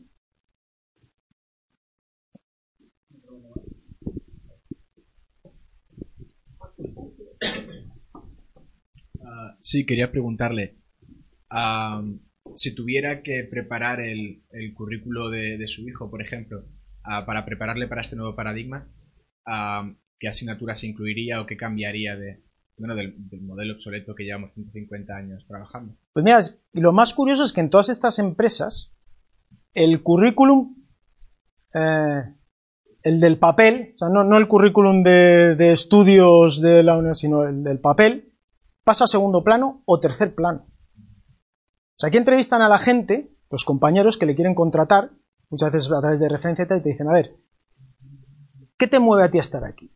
¿Por qué quieres estar en esta empresa? Porque tienes que aunar objetivos. Si tú llegas a esta empresa y dices, mira, yo he estudiado en Harvard, soy un crack, nueve, tal, y te dicen, ¿y por qué quieres trabajar aquí? Ah, pues no sé cuánto pagáis. Eso me lo han dicho a mí, ¿eh? Contratando gente. ¿Cuánto me? ¿Y qué horario tengo? Fuera. Me da igual que seas de Harvard, de Stanford y que sepas hablar siete idiomas. En Fabi ponían el ejemplo de que habían contratado a un tío para seguir una cadena de montaje que era carnicero. No había visto una pieza en su puñetera vida, pero desde pequeño le encantaban los coches. Dice, joder, la ilusión de mi vida son los coches, los desmontaba, los hacía, no sé qué, y tal. Dice, ay, ¿te acuerdas la pieza que tenía este? Entre los compañeros que iban a contratar, dice, este tío para adentro. Ahora es jefe de planta. Y era un carnicero. Es que cambia, es que es una concepción totalmente distinta. No tiene nada que ver. Ahora, ¿cómo contratan a la gente? Que eso también lo he sufrido yo lo habéis sufrido muchos. Una empresa grande, ¿te contratan a ti, te hacen este tipo de entrevista? ¿O contratan a una empresa de recursos humanos, le dan un perfil que encaje en el perfil? Para estas empresas eso es una aberración. Y ahora, sin embargo, es cómo funciona, porque lo que quieren es una pieza del engranaje, un robot. No quieren un empresario que se les cuele allí y que obedezca órdenes. Entonces, claro, como esto es un cambio de paradigma total, incluso en ese nivel cambiaría totalmente. Luego ya sí, si encima de ser una persona que está involucrada, que coinciden los objetivos con los de la empresa, etcétera, etcétera, que se valora entre el grupo donde vas a entrar, miran que evidentemente, a lo mejor si el pobre carnicero hubiese tenido competencia con uno en mismas circunstancias, pero que además es de Stanford, pues a lo mejor habían cogido al de Stanford. Pero si no hay eso, al del currículum le dejan fuera. ¿Sabes? Entonces, por eso es muy difícil decirlo. ¿Sabes? Porque yo, desde luego, considero que los currículum, tanto los universitarios como los de laborales, no dejan de ser importantes, porque están ahí y te dicen que has sido capaz de pasar por determinadas etapas de formación, pero al final lo verdaderamente importante sería lo otro, que es lo que se valora en estas empresas. Y, eso aplicado, digo, a los niños, a- digo, si, ya te digo, si hay que educar a un, a, a un chaval de, de nuevas, a lo mejor en vez de, de, de hacer el, el, típico examen, el típico examen de memorización y en el que te estudias, no lo sé, la historia de España, pues a lo mejor, no lo sé, me, plante- me estaba planteando eh, a lo mejor cambiar ah, y enseñar a leer, que no hemos aprendido a leer como, como debemos, o no, no lo sé, a lo mejor alguna asignatura pendiente que tengamos en ese sentido. O sea, desde el punto de vista ese que tú estás diciendo, los sistemas estos también se están aplicando en escuelas. Te ponen varios ejemplos. Me parece que hay una, no sé si es en Finlandia, no sé dónde, otra en Alemania. Bueno, en Alemania estaban alucinados con la escuela esta. Porque, mm, bueno, sabemos cómo es la mentalidad alemana, que es muy estructurada, muy rígida con sus tal. Y cuando plantearon hacer esto en la escuela, sabiendo las reválidas que tienen que pasar ellos, que son muy estrictas y tal, dijeron, Buah, aquí no aprueba ni un alumno con este sistema. Los chavales se hacen su propio currículum, los profesores están totalmente involucrados con temas de, tutoría, de formación, de a ver, ¿a ti qué te pasa? ¿Tú por qué? ¿Por qué no sientes aliciente en lo que estás? Joder, es que yo no sé qué, no te preocupes, te vamos a buscar, a, o sea, buscando sacar lo mejor del individuo, sacar su potencialidad, no encasillarlo y ahogarlo y restringirlo en un esquema cerrado y rígido. Y tú tienes que aprobar esto y aprenderte esto de memoria. Digo, es que a mí esto no me da igual. Pues resulta que es una de las escuelas que está dando mejores resultados en Alemania y que aprueban todos los niños sin ningún problema. Y los niños son felices, van muchísimo menos a la escuela, aprenden muchísimo más y le dan 100.000 vueltas a los otros. Y hacen más vida familiar y extraescolar es la que les da la gana, deporte o lo que sea, o pintura, o tocan la flauta. Y está funcionando. Incluso a nivel eh, de enseñanza. Porque ¿qué es hoy en día los centros de enseñanza? ¿Qué es? Otro ministerio. ¿no? ¿Qué aplicas? Sujetos pasivos. Pasivos ahí, tú llegas allí, aprendes esto, me lo dices, pon aquí tal y ahora te vas para casa. El chaval, ¿y tú qué quieres ser? Dice yo qué sé. ¿Qué quieres ser? ¿Qué te gusta? Pues yo de lo que he visto en la escuela nada. ¿Y qué vas a hacer? Pues no sé, papá. Yo tengo hijos, ¿eh? el mayor tiene ahora 16 años y está el pobre. ¿Qué le dices?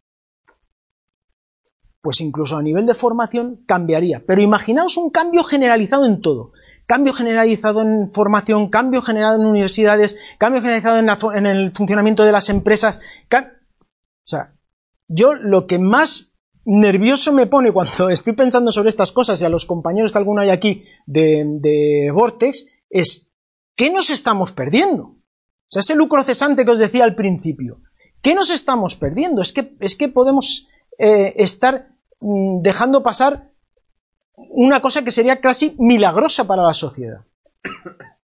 Y la estamos dejando ahí porque, bueno, estamos ya un poco como la cosa esta que dicen de la, de la, la rana que se cuece, ¿no? Poco a poco, que como se va cociendo poco a poco, pues va por ahí cocida ni se entera.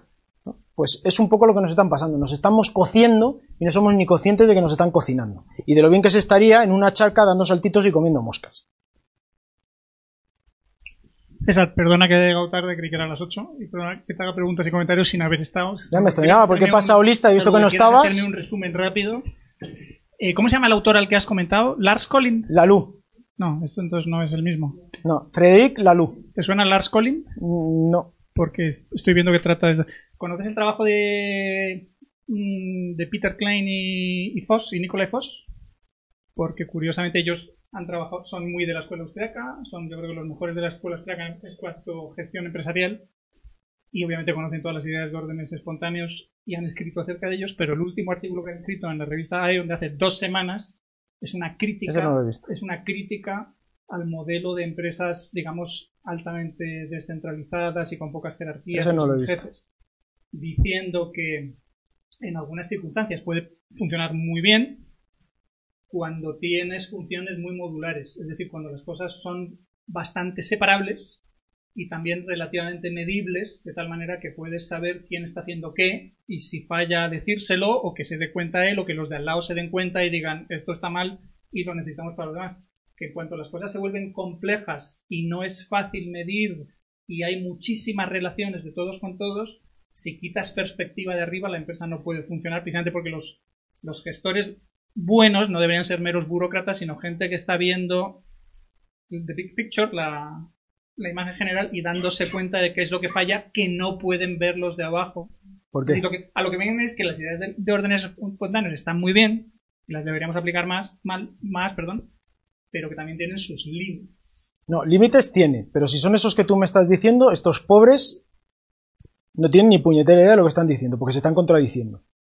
Con eso que tú me has dicho. No te preocupes, me leeré el artículo y me lo empaparé. Pero es totalmente absurdo. Es decir, eh, precisamente es, es contradictorio. Cuanto más complejo es algo, más requiere un orden espontáneo. Cuanto más facilón es y más controlable, más fácil es una organización jerárquica. Una, una cosa puede ser tremendamente compleja a nivel global, pero cuando la analizas las partes a nivel local son relativamente separables.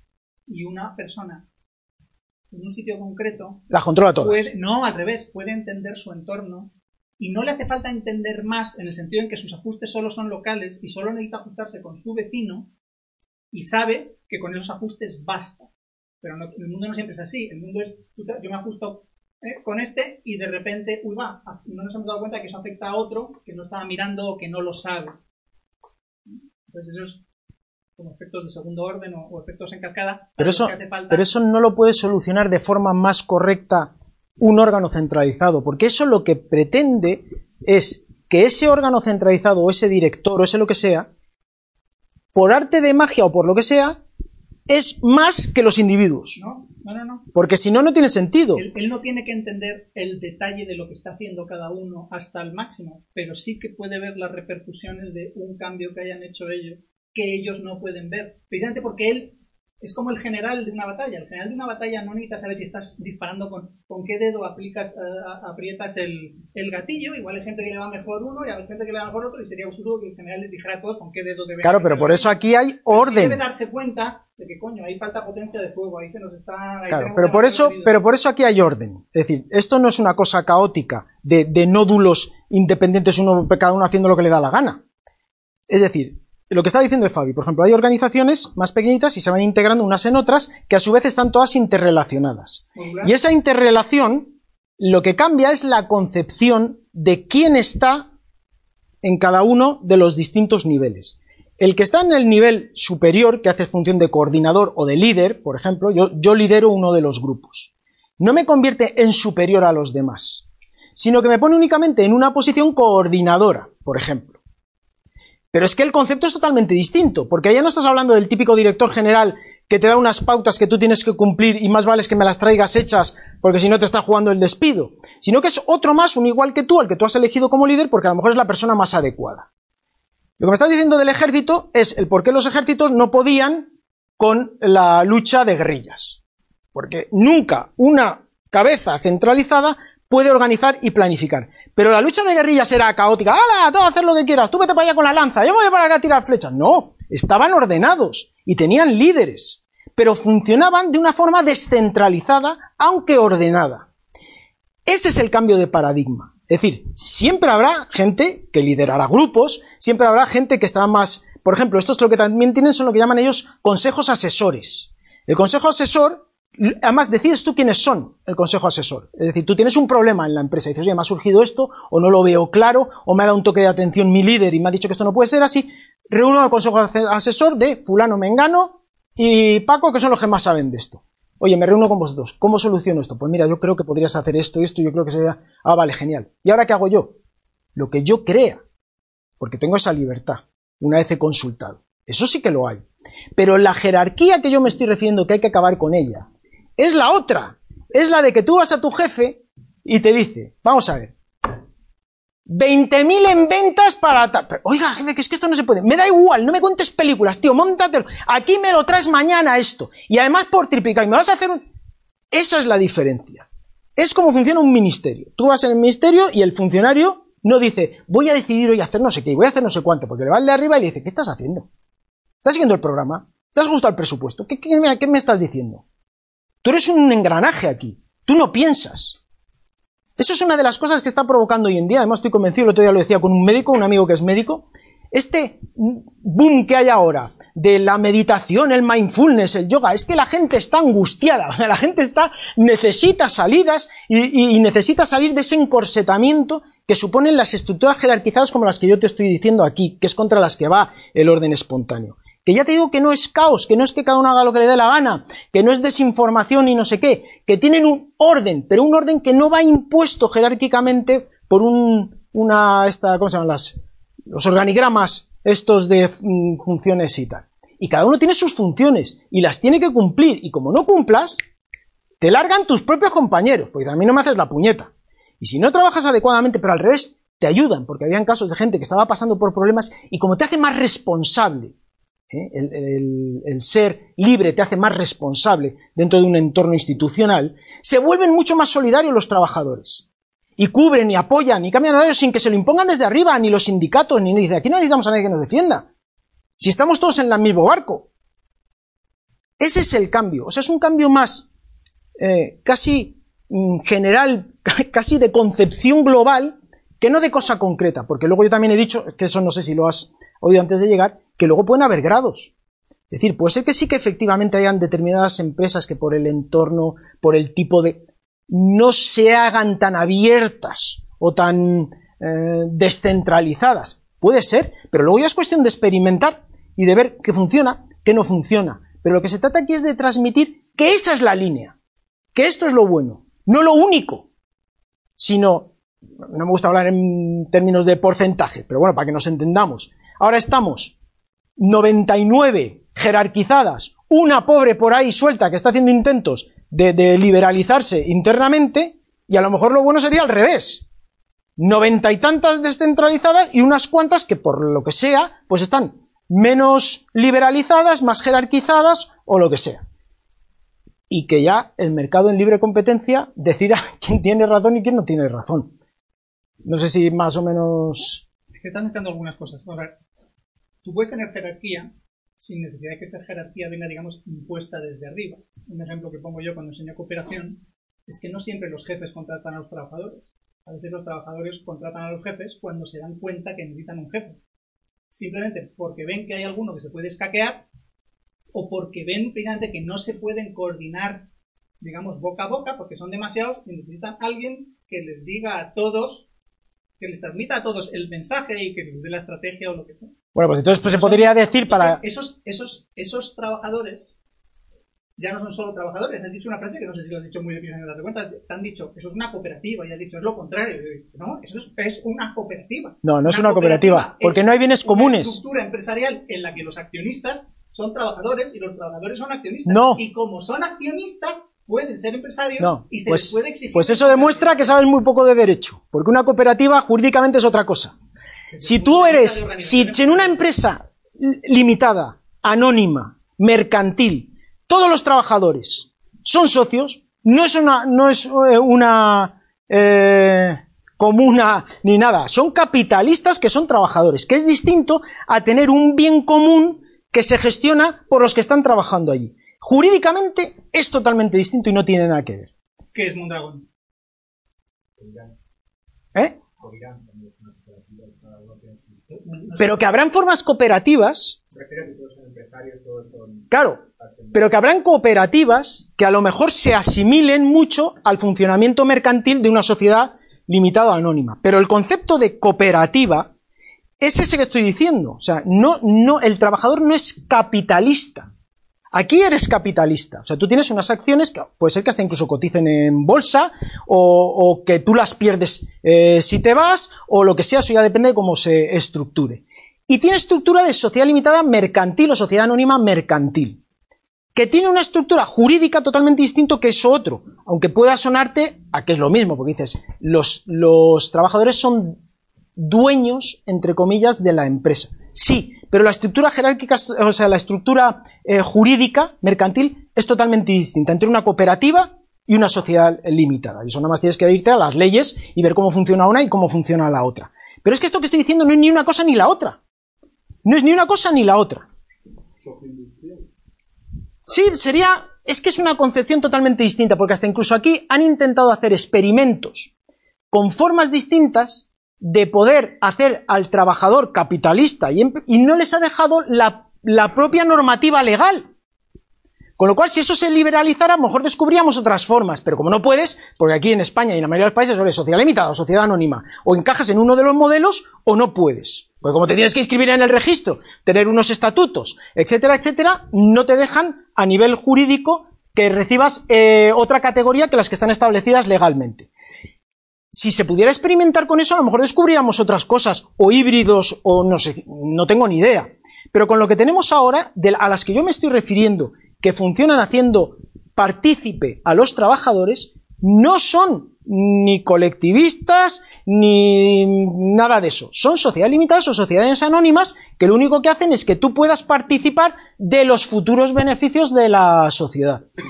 Esa, esa figura jurídica sí que existe en las sociedades mercantiles, está el socio capitalista, está el socio capitalista que aporta dinero, y luego hay una figura que es el, el socio industrial. Lo que hace es que no aporta dinero, sino frutos, o sea, su trabajo. Eh, tiene, o sea, jurídicamente tiene unas obligaciones y responsabilidades distintas, pero más o menos funciona así. Por ejemplo, las juntas de... No, pero es que yo a lo que me estoy refiriendo, pero eso es lo que tú estás diciendo, ahí es que eres ya socio. Sí, sí, sí, son socios. Claro, Pero estos no. aportar dinero, aportan trabajo. Trabajo. Y Pero también está el socio, y también está el socio que aporta solo bienes. Ah. Y, y ni hace ni nada, solamente se dedica a poner la casa y tú la utilizas como des- despacho, por ejemplo. Yo aquí lo que me estoy refiriendo es que eso está contemplado, eso que tú estás diciendo, y puede funcionar. Luego está la otra parte que hemos eh, hablado de, de esas otras figuras que no son mercantiles, pero que el trabajador también forma parte de la empresa. Lo que yo estoy diciendo es que esto sería otra cosa distinta, o sea, ah, sería una concepción distinta, entiendo yo, de cara al futuro. pero lo que se está usando, porque no te queda más remedio, porque te lo impone la ley, es lo que ya tienen. Es decir, las empresas a las que yo me estoy refiriendo no son cooperativas, son limitadas y anónimas, es lo que te quería decir. Y las colectivas son esas otras. Que no tengo nada en contra de ellas. Y si funciona una cooperativa, me parece genial. Y si compite con las limitadas, me parece genial. Pero lo que yo me estoy refiriendo es que también es extrapolable a las otras. O sea, que no tienes por qué ser cooperativa para aplicar esto. Que lo pueden hacer perfectamente sociedades limitadas y sociedades anónimas porque lo están haciendo. Es decir, ni Fabi, ni Goretex, ni la esta de las empresas son ningún tipo de, de cooperativa. Son limitadas, anónimas y sociedades mercantiles de siempre, de toda la vida. Entonces, la concepción de jerarquía que estaba diciendo Paco antes, cambia en el sentido de que, por lo menos nosotros entendemos, creo yo, por jerarquía, la que te viene impuesta. Porque si no te viene impuesta, yo entiendo que se ajusta más a la concepción moderna de liderazgo. Es decir, yo te elijo a ti como líder. Y tú me vas a liderar mientras me funciones como líder. Que en el fondo era como funcionaba antiguamente, porque en la antigua Edad Media hasta a los reyes se les escogía, no eran hereditarios. Y si fallabas como rey y no gobernabas bien, rápidamente te liquidaban y a veces de forma bastante eh, cruenta. O sea, la concepción es que aquí tú eliges a quienes consideran que por sus cualidades, por sus conocimientos, lo que sea, a ti desde abajo hacia arriba, te van a servir como líder, mientras lo hagan será líder y si no rápidamente se elige a otro. O incluso pueden haber varios líderes en función del trabajo para el que sea. Y dentro de un mismo grupo de estos, dicen, venga, tú nos vas a liderar en este proyecto porque eres muy bueno en esto, y tú nos encargas, nos lideras en este otro porque eres muy bueno en esto. Y resulta que en un mismo grupo hay dos líderes espontáneos que están eh, colaborando entre ellos e interactuando, liderando dos vertientes distintas de trabajo que se están llevando a cabo. Y funciona perfectamente. No hay ni discusiones, ni hay peleas, ni nada. ¿Eso le llamas jerarquía? Desde luego no es la jerarquía tradicional. Si lo quieres ver desde el punto de vista más abstracto, dices, no, pues para mí es también jerarquía que te elijan. Bueno, pues vale. Pues le llamaremos jerarquía. Eh, no sé, le ponemos un apellido. jerarquía dinámica. Dinámica, como quieras, le llama, me da igual. Llámalo como quieras. Pero el caso es que la otra jerarquía, de la que estamos hablando aquí, piramidal, es la que te viene impuesta. Es decir, en la que tú llegas allí y eres el último mono y tienes a 27 por arriba y te manda cada uno más en su campo y a su vez se recibe órdenes y tienes que ser un ministerio. Esa sería la jerarquía por antonomasia. Y jefe, subjefe, jefe de sección, jefe de no sé qué, y tú obedeces a este y este te manda y haces tal. Y tu libertad es muy pequeñita. ¿Esto qué implicaría? Aumentar el grado de libertad individual, liberalizar tu capacidad y cambiar el concepto de jerarquía por este otro. Nada más. Y luego quiero añadir algo a, lo que ha comentado Paco Capella sobre el tema de. Vale, vale. sobre el tema del ejército y todo, pues eso. yo entiendo que, o sea, estoy muy de acuerdo contigo y, la idea, pero entiendo que hay situaciones donde el propósito de la organización, en este caso empresas, exige o, o, lo, que mejor se adapta a ese propósito es precisamente un, sistema jerárquico. Y entonces, ha mencionado el, ejemplo del ejército. Y entonces, yo por ejemplo te quería comentar un, un, caso que es bastante curioso y se aplica, todo esto de aquí se aplicó en los años 60 en Vietnam, cuando eh, pues durante la guerra del Vietnam, eh, precisamente todo el tema de guerrillas, eh, supuso que el ejército americano no, no podía adaptarse eh, a, ese tipo de guerra que no era convencional. Y entonces se creó un grupo de, operaciones especiales, se llama MAXOP, y este grupo de operaciones especiales que, vamos, no estaban ni presupuestados, no tenían ni parche, era precisamente una unidad militar completamente descentralizada que ni siquiera atendía a, ciertas normas de, de, combate o reglas de enfrentamiento y se, que se pasaban de, de, fronteras de un lado a otro, Laos, Camboya y eh, la introducción de esta unidad en la guerra de Vietnam fue bestial, o sea, cambió todo y, ahí sí que fue útil. Fue, digamos que se adaptó la guerra convencional a, a, un, a un tipo de guerra, pues eso, eh, descentralizado completamente. Pero había situaciones de combate en las que esa unidad no era útil y era necesario recurrir a la vieja y tradicional unidad de combate jerárquica, piramidal, etc. Entonces, mi pregunta es, ¿y si el mercado no realmente es algo así? Es decir, depende del propósito, pues es más útil un sistema piramidal o un sistema descentralizado o un sistema mixto o, sistemas que quizás no concibamos aún. Claro, pues eso es lo que estaba comentando antes cuando os decía de la tortuga de la isla Galápagos, que evidentemente sigue viviendo y vive ahí perfectamente, y otros seres en lo largo de toda la biología del planeta que están en distintas etapas evolutivas. El hecho de que haya surgido el hombre en la Tierra tenía que implicar necesariamente que muriesen todos los reptiles. ¿Por qué? Bueno, pues habrán dentro de la competencia del libre mercado algunas que tendrán que adaptar su estructura a formas distintas, que algunas puede ser que sean más jerárquicas, puede ser, este Lalu en el libro también lo trata. Dice, hay algunas que se ven grados, o dentro de la propia empresa hay un sector que, que está como separado porque resulta que ahí se ha experimentado y se ha visto que ahí sí que funciona. Que no se trata de decir blanco, negro. Somos todos blancos, pues acabar con lo negro. Somos. No, lo que estamos diciendo es que esta nueva visión, que se está viendo reforzada por todo lo que hemos dicho del volumen de información que se está generando en el mercado, de los cambios tecnológicos, que está desbordando a las empresas que no son capaces de asimilarlo, porque son muy rígidas, muy, muy formalistas, muy burocráticas, y no van a poder funcionar, podrían tener aquí a lo mejor una salida. ¿Eso quiere decir que todas las que no lo hagan tienen que desaparecer? Pues no, eso lo tendría que decir el mercado. El problema es que no lo dice el mercado. Es que muchas veces te viene impuesto desde arriba lo que se estaba diciendo, por regulación, por control, por lo que sea.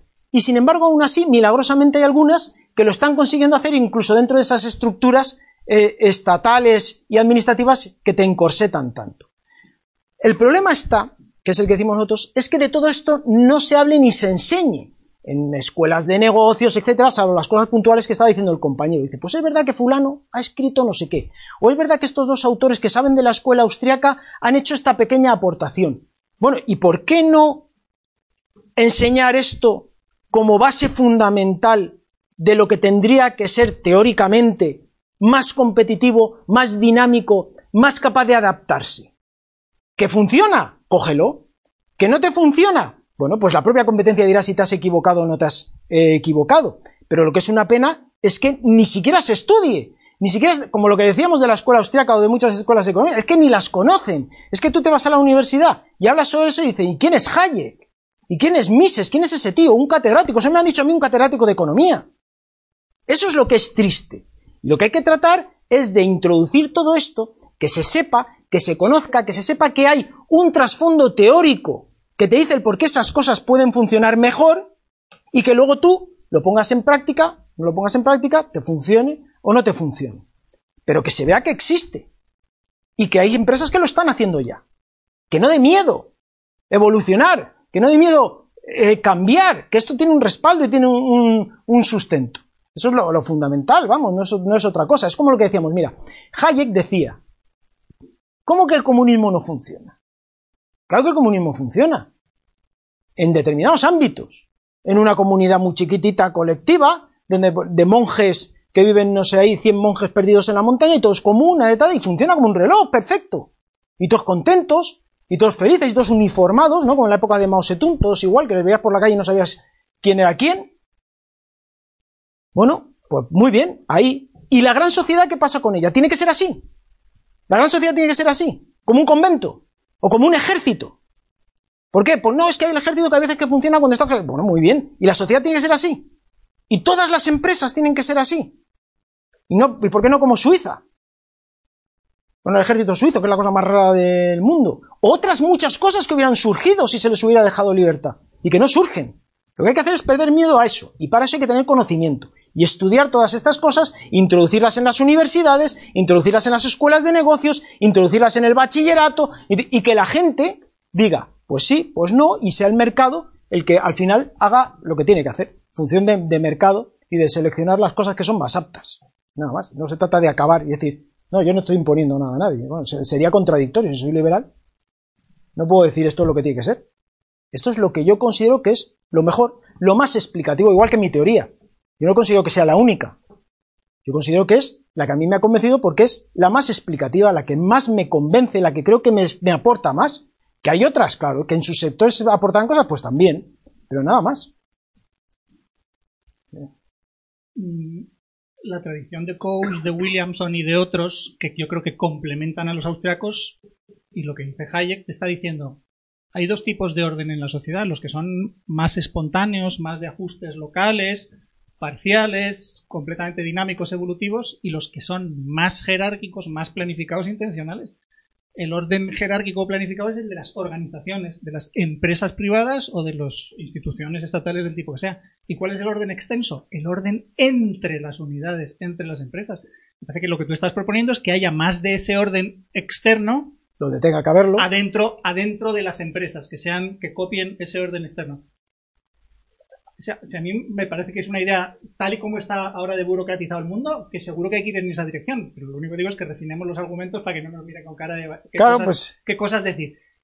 Hay, primero, un riesgo es que si dices, uy, qué bien funciona el orden espontáneo de esto dentro de esta empresa, entonces se deberían preguntar, ¿por qué somos una empresa? ¿Por qué somos una empresa si podíamos externalizar, si tú claramente haces cosas distintas, y dejas de hacerlo, entonces eres un contratista por obra que te necesito, yo verifico que me has entregado lo que quiero, te pago lo que habíamos acordado y adiós y negociamos. Es decir, cuanto más metas eso en una empresa, la empresa va a ser menos empresa hasta que se pueda desintegrar. O no. Y luego una última, o no, igual les, les sigue gustando. Pero, pero una de las ideas fundamentales de la empresa, que, que es por donde yo iba a lo de la cooperativa y no, y no lo de la función, la forma legal es quién es responsable a quién se exige responsabilidad si algo falla y quién es el que toma la decisión final. El problema es que si eso no está claro, mm, los de dentro pueden decir, bueno, ya nos organizaremos espontáneamente. O no, quizá no nos ponemos de acuerdo, o hay una emergencia y no nos da tiempo, mientras que si supiéramos quién es el jefe, le preguntamos, jefe, ¿qué hacemos? Y el jefe es que una cosa, una cosa que es fundamental en este tipo de organizaciones, que también se trata en, lo, en el libro este que yo he recomendado, es el hecho de la responsabilidad individual de cada uno y eh, los objetivos y funciones que tiene que llevar a cabo. Es decir, cuando tú contratas a alguien, lo primero que le tiene que quedar claro es eso, es decir, mira, tú te vas a ocupar aquí de hacer esto, que es para lo que te hemos contratado porque pensamos que eres el mejor. Mm, los objetivos que tenemos nosotros como grupo es dar el mejor servicio, hacer no sé qué, entregar esto, atender nuestros clientes son estos, estos y tal. Y ahora, sabiendo esto, tú eres responsable de lo que tú hagas. Es decir, si fruto de tu trabajo y de tus decisiones. Imagínate que te equivocas y no consultas a tu líder, ni reúnes al consejo consultivo y te arriesgas, te estás arriesgando. Si haces lo otro, te estás cubriendo. Porque claro, si ya tú consultas y tu líder te dice, me parece correcto, y dices, joder, pues no me queda claro. A ver, reúno al consejo, ¿qué os parece? El líder me ha dicho que puedo hacer esto, ¿puedo hago contrato con este tío y le compro tal? Sí, nosotros no vemos inconveniente. Y la pifias, no pasa nada. Asumes tú tu responsabilidad, pero ha sido una responsabilidad compartida y ha sido un error empresarial. Todos cometemos errores empresariales puros. No tendría ningún tipo ni, de desprecio, ni de sanción, ni de nada, de nada. Y lo asumirías como responsable. Joder, vaya metedura de pata. ¿Y el resto de los compañeros te echarían algo en cara? No, te dirán, pues mira, genial, oye, lo has consultado. Esto, César, lo estás planteando como una cosa muy bonita, de todos nos llevamos bien, vamos a ser muy amigos y a reconocer la responsabilidad, pero eso es como un poco psicológico, moral. Yo estoy hablando de cosas que son también cosas legales. Es decir, oiga, aquí esto se ha venido abajo, esto se ha caído, hemos causado muertos. Eh, aquí quién es el responsable, oiga. ¿quién bueno, pero para eso está el derecho. ¿Quién es legalmente responsable de esto? No nos cuenten internamente. Es que internamente nos organizamos así. No, no. De cara a la sociedad que no, no, ha pactado nada. Pero es que para eso, pero escucha, las empresas no son jueces. O sea, si, si, si es una cosa interna que se queda dentro de la, de la empresa, es decir, un error empresarial puro, Tú cometes un error empresarial puro que le costa, perdón, que le cuesta a tu empresa mm, lo que sea, económicamente. Eso se traslada solamente internamente a la empresa. Ahí es donde te digo que no tendrías ningún tipo de sanción ni nada si has seguido las pautas normales y tal, has cometido un error empresarial, el resto de compañeros lo comprenderían, dirían, es más, eso lo hemos vivido todos, joder, y me podría haber pasado a mí, exactamente igual, y no pasa nada. Otra cosa es que tú me digas, he hecho la casa mal, se me ha hundido y he matado a cuatro personas. Joder, ahí la, empresa no hace nada. Ahí vas al juez y el juez te dice, a ver, ¿Quién es el responsable? Eso lo tiene que hacer un juez, no lo tiene que hacer la empresa. Y el juez buscará y dirá, a ver, depuración de responsabilidades. ¿Quién es el señor que firmó esto? Fulano de tal. ¿Con el consentimiento de quién? Con tal. Y él, eh, jurídicamente, en base a las leyes penales o mercantiles o que hayan en el contexto que sea, decidirá desde fuera, en base a la ley, que es una institución social, en base origen eh, evolutiva, quién tiene que responder o no responder de eso de empresa para afuera, que es un ámbito, y de empresa para adentro, que es otro. Entonces, de empresa para afuera se solventará jurídicamente los daños desperfectos o lo que sea, de empresa para adentro, cualquier perjuicio que se haya generado, se eh, subsanará en base a los procedimientos internos que sean los normales de funcionamiento de orden dentro de la empresa. En la medida en que haya procedimientos, habrá una burocracia y en la medida en que unas personas tengan más responsabilidades que otras porque se les den, porque sean mejores, surgirá una jerarquía y esa jerarquía pues quizá tenga sentido. De que nuevo, hayan que procedimientos. no, no todo el mundo tiene la misma capacidad empresarial, mm, no solo las mismas ganas, sino la misma capacidad para tomar decisiones empresariales con riesgo y acertar. Entonces, las jerarquías existen por eso, vas ascendiendo en ellas conforme sabes hacerlo de abajo y te confían cada vez más poder, te confían cada vez más poder. Si fuese así no estaría mal. La mayoría de las veces no funciona Porque es que la otra cosa que has dicho que me choca muchísimo es creer que el problema del Estado y los ministerios es las jerarquías. Para nada. En la Yo he mayoría yo he de los yo he casos jerarquías, hay otros Yo he más. estado en ¿eh? jerarquías, en control y otras, en el que el problema no eran los de arriba, el problema eran claramente los de abajo, que saben que son funcionarios o casi, que saben que son indespedibles, que saben que están haciendo todo lo mismo y que en cuanto le pides a uno que trabaje o le exiges que trabaje, que no se escaquee, que no se vaya a desayunar, todas, ¿tú quién te crees que eres? Claro, pues es una burocracia. Eso sí que es una Pero burocracia. no, pero no porque los de arriba sean malvados y les digan estrechamente lo que tienen que hacer y lo que no pueden hacer, sino al revés, porque no sacan el látigo para poner a la gente a trabajar. No es tanto la jerarquía, sino que al revés, que son jerarquías como de juguete, de, de- de coña, que no se toman, que no se toman realmente en serio y que no tienen Hombre. clientes, que no van a quebrar nunca, que da igual lo que hagan. O sea, no es- El, el hecho de que haya una, un procedimiento interno de, pautas que se tengan que seguir no quiere decir que tenga que haber necesariamente una burocracia, entendida como burocracia administrativa. Porque muchos de esos procedimientos son simplemente orales de que tú sabes lo que tienes que hacer. Un procedimiento es ese que te estoy diciendo, oye, mira, tú cuando tengas un problema, si tienes un problema que solucionar, que sepas que tienes a este señor al que le puedes consultar y sepas que aquí tienes un grupo de personas a las que puedes recurrir. Eso normalmente está documentado en algún lado para que la gente lo sepa.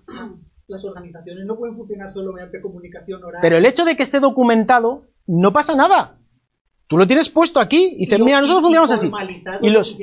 El responsable de esto es ese. Pero eso no implica burocracia. La burocracia implica lo que son todos los trámites accesorios innecesarios que van unidos a eso de control. Pero ya Si- estás definiendo que son innecesarios. ¿Cómo sabes que son innecesarios? porque son de control. Y lo que estamos diciendo es que si tú tienes responsabilidad de lo que estás haciendo, no necesitas a nadie que te controle. Lo que necesitas es que te sanciones si lo haces mal. Eso sí. ¿Cómo, cómo vas a ver si, no, si lo has hecho mal si no te controla? Pues por los resultados. Si tú Los estás... resultados son una forma de control. Mirar los resultados. Bueno, pero los resultados que se supone que son los fines de la empresa que te ha contratado para eso. Es decir, a ti te contrata la empresa y te dice, mira, tú tienes que vender lo que sea este producto y dar la mayor satisfacción a los clientes. Ese es tu objetivo, tu fin aquí. ¿Te gusta? Sí, yo me gusta mucho y me siento identificado con eso. Y quiero que esos sean eh, mis fines y me uno con ellos. Pues mira, muy bien. Este es tu ámbito de trabajo, estos son eh, los objetivos que esperamos de ti. Ahora, dentro de este ámbito tú eres libre, porque te consideramos que eres un individuo responsable. Si efectivamente no lo cumples y lo haces mal, lo haces mal, es decir, que saltas eh, lo que entendemos que es correcto, es decir, que si tienes una duda la consultes, que si el, tienes que, que si el eh, cliente protesta, pues le atiendas adecuadamente, y nosotros consideramos internamente que estás haciendo mal, pues evidentemente se te puede despedir. Porque no estás cumpliendo con los parámetros que hemos dicho que tendrías que cumplir cuando vienes aquí.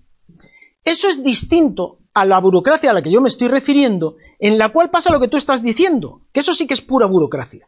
Tú eres un funcionario, se te contrata, y a partir de ahí pierdes prácticamente toda responsabilidad, salvo que mates a tu jefe a puñaladas, porque puedes hacer la mayor, con perdón, cagada del mundo, que te da igual. Y eso pasa en la universidad y pasa en todo el sector público.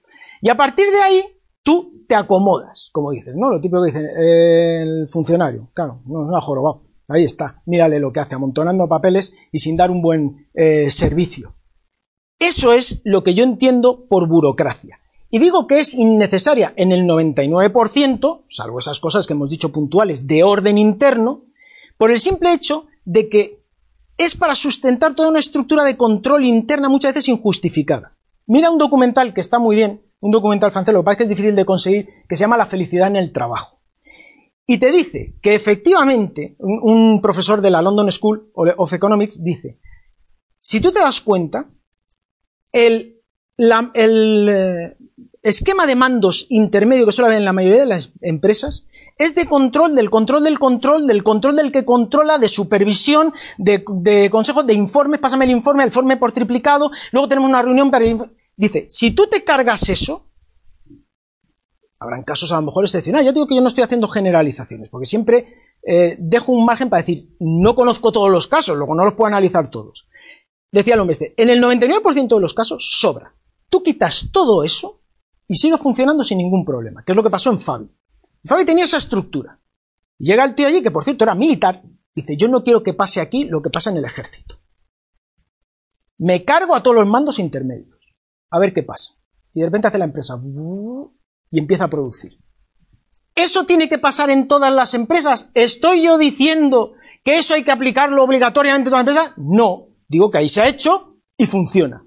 Y que eso implica la asunción de que un orden interno basado en lo que estoy yo diciendo aquí es posible que funcione. Bueno, pues ¿por qué no probar con eso?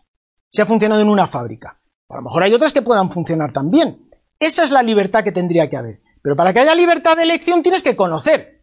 Si no te lo enseñan, difícilmente vas a poder eh, hacer la valoración de si te interesa o no te interesa o hasta qué grado te interesa eh, que se lleve a cabo esa liber- liberalización dentro de tu empresa. Y luego al final, además, el primero que te va a decir si te equivocas o no te equivocas va a ser el mercado o, los socios que te van a decir, oye, mira, que esto aquí no funciona, volvamos a donde estábamos. Por ejemplo, como pasó en la empresa esta, ¿cómo se llama?, de, motos conocida estadounidense, las Harley Davidson. Harley Da- Davidson, en un periodo de tiempo en el que las motos japonesas la habían destrozado, se iban a, la quiebra, pues no tenían nada que hacer, llega un tío, el CEO, ¿no?, de, y dice, mira, nos cargamos todo esto porque esto no funciona. Y a partir de aquí, los principios de la empresa van a ser esto, esto, esto, esto, basado en la transparencia, la responsabilidad de los trabajadores y la participación dentro de- del sistema siguiendo este esquema de orden espontáneo. No le llamaba orden espontáneo, pero cuando tú lo analizas te das cuenta de que era un orden espontáneo lo que estaba implantando. Y de repente resurge con ideas de los propios trabajadores, se generan un buzón de sugerencias, los trabajadores periódicamente se gestionaba las mejores ideas, se premiaba al trabajador que lo había hecho, tal. Se copiaron mucho el propio sistema japonés este de Kaizen, de mejora continuada y toda la cosa. No, no, es que eso se copió mucho también de allí. Y cuando lo instaura eso y se carga todos los mandos intermedios y los reorganiza en base a un sistema muy parecido al de Fabi en Francia, resulta que empieza a competir otra vez con los japoneses, se genera la famosa asociación esta de motoristas eh, americanos, no sé qué, y hay un boom de las motos americanas. Llega este tío el momento de la jubilación. Dice, no, mira, yo ya me jubilo, yo ya creo que... un día-". Los trabajadores, lo decían en, el documental este, lloraban cuando se iba el hombre este, porque se estaban oliendo lo que iba a pasar. Llega el consejo de administración y dice, oye, que se nos va este tío que nos ha puesto aquí en. Bueno, pues vamos a contratar a quién? Al mejor. Que venga de Harvard o que venga de no sé qué le ponemos aquí. Y el tío llega con el esquema. ¿Pero qué estáis haciendo aquí? ¿Pero qué es esto? ¿Esto que es una comuna? ¿Esto que es una cosa rara? ¿Cómo que aquí no hay jefes? ¿Cómo que a los trabajadores se les oye y se aplican sus ideas? ¿Cómo que tienen responsabilidad? Nada, me lo cargo otra vez. ¿Qué pasó con Harley? Otra vez para abajo. que ese sistema es frágil en el sentido de que depende de un superjefe? En ese caso sí, por el contexto en el que está. Steve Jobs.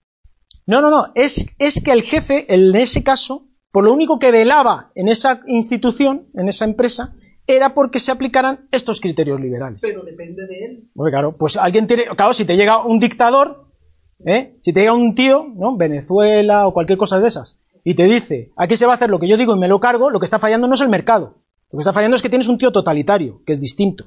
El mercado sigue siendo el mejor sistema de distribución y de generación de riqueza. No porque llegue un tío y se lo cargue, es malo. El que será malo es el tío que se lo ha cargado.